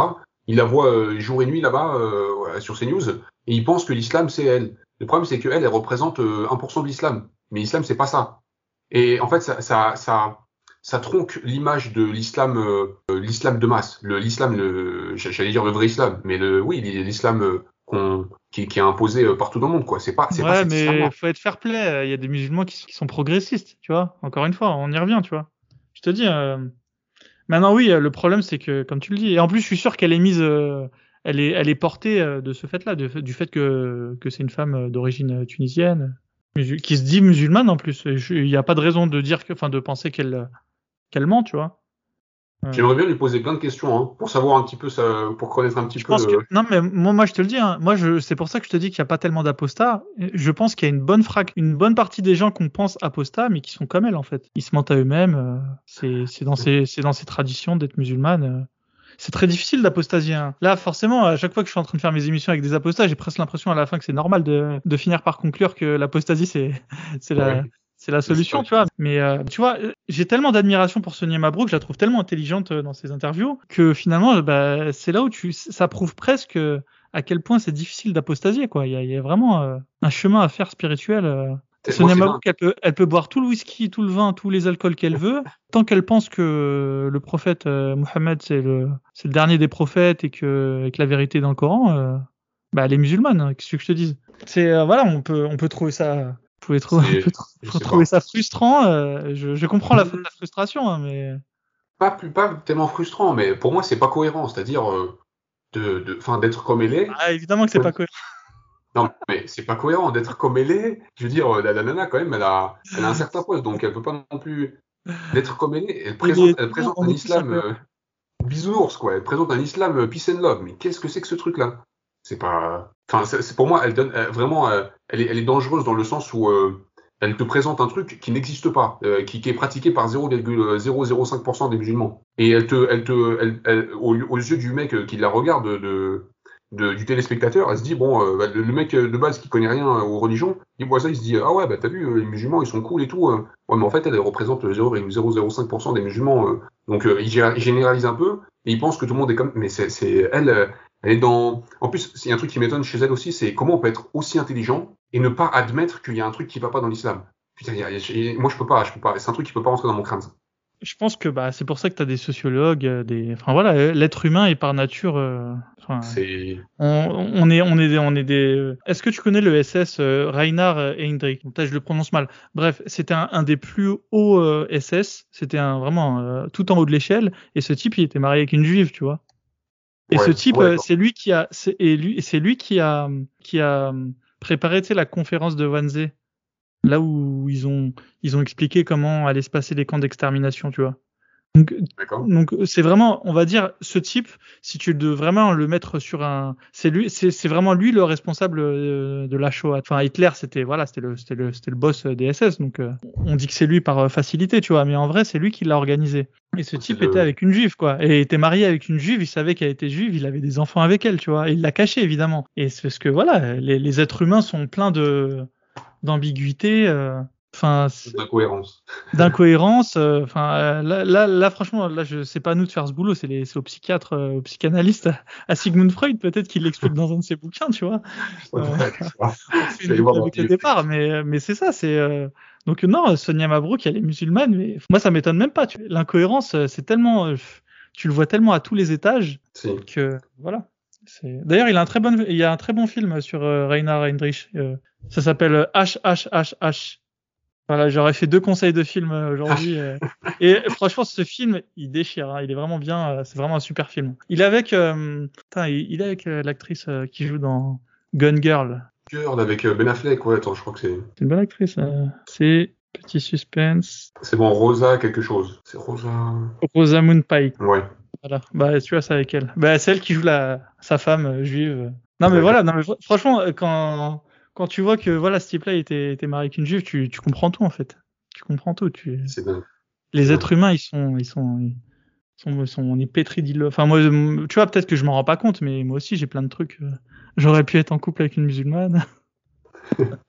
non, peut-être pas quand même. coup, on va couper, on va couper ça au montage, mais du coup, t'es, t'es, euh, t'es marié, toi, euh, une musulmane maintenant ou t'es, enfin. Non, non, tu- euh, bon, il n'y a pas besoin de le couper au montage. Non, non, ma femme, elle, est, elle, elle se dit chrétienne, euh, mais tu vois, c'est à la Walligan, quoi. Alors- Ouais, chrétienne, bah si, oui. si, notre premier encart, c'était à, l'église. Elle Je sais pas ce qui lui a pris. Ah Je sais pas ce qu'elle a voulu me faire comprendre par ce premier encart, mais on l'avait fait à l'église. Elle m'a dit, Eh, je, vais, je vais à la messe, ça te dit de venir avec moi. D'accord, Bon, d'accord. Si tu veux. Bon, à cette époque-là, je- j'étais pas encore sorti avec elle, mais je sais pas, elle voulait m'annoncer la couleur. C'est la première, et la dernière fois qu'on est parti à la messe. euh. Mais j'aurais pu me mettre avec une musulmane, euh, qu'est-ce que je te dise. euh. Mais franchement, si je m'étais mis avec une musulmane, ça aurait été compliqué parce que, parce qu'en vrai, dans la vie de tous les jours, euh, tu vois, euh, sur le podcast, j'essaie de me retenir, mais, mais dans la vie de tous les jours, euh, j'aime bien être un peu taquin, un peu moqueur avec euh, les musulmans. Et euh, je pense que ça leur est vite saoulé. Donc, euh, juste pour cette raison, ça aurait été quand même compliqué pour moi de me mettre avec une musulmane. Mais ceci dit, euh, tu vois, je j'admets que ça aurait pu être possible. Quoi. Je me serais juste dit que ça aurait été un défaut. Et si elle avait Ouais, suffisamment de qualité derrière, Ça, ça pose beaucoup de problèmes hein, quand tu te quand tu te mets dans une quand t'es dans une relation avec une musulmane et que tu t'apostasies. Alors là, t'imagines un peu le décor. de euh. toute façon, c'est le premier conseil que je donne, c'est de jamais se mettre. à- C'est un conseil à avoir, c'est de pas se mettre avec des gens qui sont pas des, qui ont pas les mêmes convictions profondes que toi. quoi. C'est quand même compliqué, hein. parce que être musulman, c'est pas juste euh, faire le Ramadan et, et faire ses prières comme euh, tout à l'heure on disait. C'est c'est avoir une vision euh, de la vie, euh, de se dire que voilà, euh, tes bonnes actions, elles sont dictées par le fait que tu as des hasanettes euh, et que ces hasanettes vont t'emmener au paradis euh, si t'en as plus que que de mauvais points, des sayyi'at. Et là, ça a l'air simple à dire, mais en, en fait, ça entraîne tout un, toute une structure mentale. euh. Ça pose le décor. Ouais, euh, Ouais, voilà, ça pose le décor. Et derrière, voilà, t'as as des comportements, des attitudes qui sont dictées par ça. Et, c'est à mon avis compliqué quand même de. En tout cas, moi, je déconseillerais des musulmans de faire leur recherche, euh, des anciens musulmans de faire leur recherche, euh, ouais, parmi les musulmans, quoi. Déjà, on a suffisamment de problèmes de couple comme ça. Si tu rajoutes ça euh, dès le début, tu vois, c'est comme souvent, t'as beaucoup de Français, mais bon, là, ils, ils peuvent rien, ils sont, mais qui se mettent en couple avec des musulmans. Et qu'est-ce qui se passe en général, c'est que quand c'est des filles, elles te demandent de, de te convertir, même si c'est pas une vraie conversion, on va dire. Enfin voilà, ça, quand ça démarre sur un mensonge comme ça. Euh... C'est, c'est galère, ouais. Même quand c'est des euh, bah, bonhommes, bon là, il y a plus, y a plus trop à réfléchir euh, quand Ouais, non, et puis tu sais très bien que, enfin, tu, je pense qu'elle se mente à elle-même, mais derrière, si tu te mets avec un mec qui est musulman, c'est clair et net qu'il va tenter de convertir tous tes enfants. Bah oui, et quand je dis euh, tenter de convertir, je veux dire, euh, le porc ce sera interdit à la maison euh, et tout le tralala quoi. Le porc c'est que le, c'est que la partie émergée de l'iceberg. C'est ça l'histoire du porc. Après, par contre, il y a des, y a des, y a des pièces jointes. Le, le, test du cochon, ça marche toujours. Euh. Tu veux savoir si un mec est musulman, tu lui, tu lui tends une tranche de porc et, et tu regardes s'il y a une, s'il y a, tu regardes si la sueur elle commence à perler sur le front. Ouais, c'est clair. Si y avait pas loin de la vérité, quoi. Sinon, tu lui balances, tu lui balances, juste, touche le, touche, touche le porc, là, pour voir. de touche le porc et ensuite lèche ton doigt. c'est clair. Ouais, une phobie du porc. Miskin, le porc, il a rien dit, euh, il, a, il a rien fait, le porc. Je te promets que s'il pouvait parler, mais euh, il, il, nous aurait, il nous aurait en, envoyé tous chier ce porc. D'ailleurs, euh, au nom des porcs, euh, c'est, tu vois, tout le monde n'est pas perdant. Plus il y aura de musulmans en France, moins tu auras de porcs euh, exécutés. C'est pour ça que le, les verts sont les C'est écologique. Putain, on les a cramés, ça y est. c'est pour l'histoire du porc. Ah ok, voilà. c'était pour ça. Bah oui, forcément, plus il y a de musulmans et moins il y a de porcs exécutés, tu vois. Ah bon, on, on, doit tuer des moutons à la place, mais. Ah, putain, je te jure. L'histoire du porc, c'est vrai que c'est le test ultime. Bon, est-ce que tu as un conseil pour les personnes qui seraient en doute, en fort doute, concernant l'islam, cette, euh, cette belle religion? C'est une bonne question. Mais je pense que d'être ouvert à la critique, enfin, c'est le, le meilleur argument, mais c'est le plus dur à, appliquer aussi. Et surtout aussi euh, à part euh, de pas juste euh, de pas juste juger les écrits. Parce que très souvent je, vois beaucoup de, de, musulmans qui n'arrivent pas à quitter l'islam parce qu'ils se collent aux écrits etc mais collez-vous aussi à la réalité enfin concentrez-vous aussi sur la réalité. Regardez ce que donne comme fruit l'islam enfin sur le sur le plan réel quoi pas juste je vous parle pas sur le plan théologique étudier des textes à l'infini comme ça des hadiths et les et le Coran à l'infini mais c'est vraiment de, de, vous ouvrir l'esprit, regarder un petit peu l'histoire aussi de, de l'islam, comment voilà euh, comment c'est construit l'islam et surtout euh, l'islam de nos jours dans le monde et, euh, et ses conséquences. Intérêt, intérêt, il faut il faut s'intéresser, je pense, à aux conséquences en fait, tout simplement, de l'islam dans une société. C'est tout con, hein, mais c'est je, je, fais appel au, au bon sens, au, au sens commun des gens, quoi. Juste de voir la réalité de l'application de l'islam dans le monde et qui viennent pas me dire ouais mais l'islam c'est pas ça. Non non non non mais attends derrière on a des mouftis etc qui qui qui euh, qui euh, euh, qui font les lois etc. C'est pas toi qui vas me dire ouais mais l'islam c'est pas ça. Je pense pas que tu, tu, tu, que tu saches mieux que, que les mouftis euh, ce que c'est que l'islam. Donc euh, qui voient vraiment euh, comment pourquoi enfin les conséquences de l'application dans l'islam dans, dans le monde en général et s'ils sont d'accord ou pas avec ça.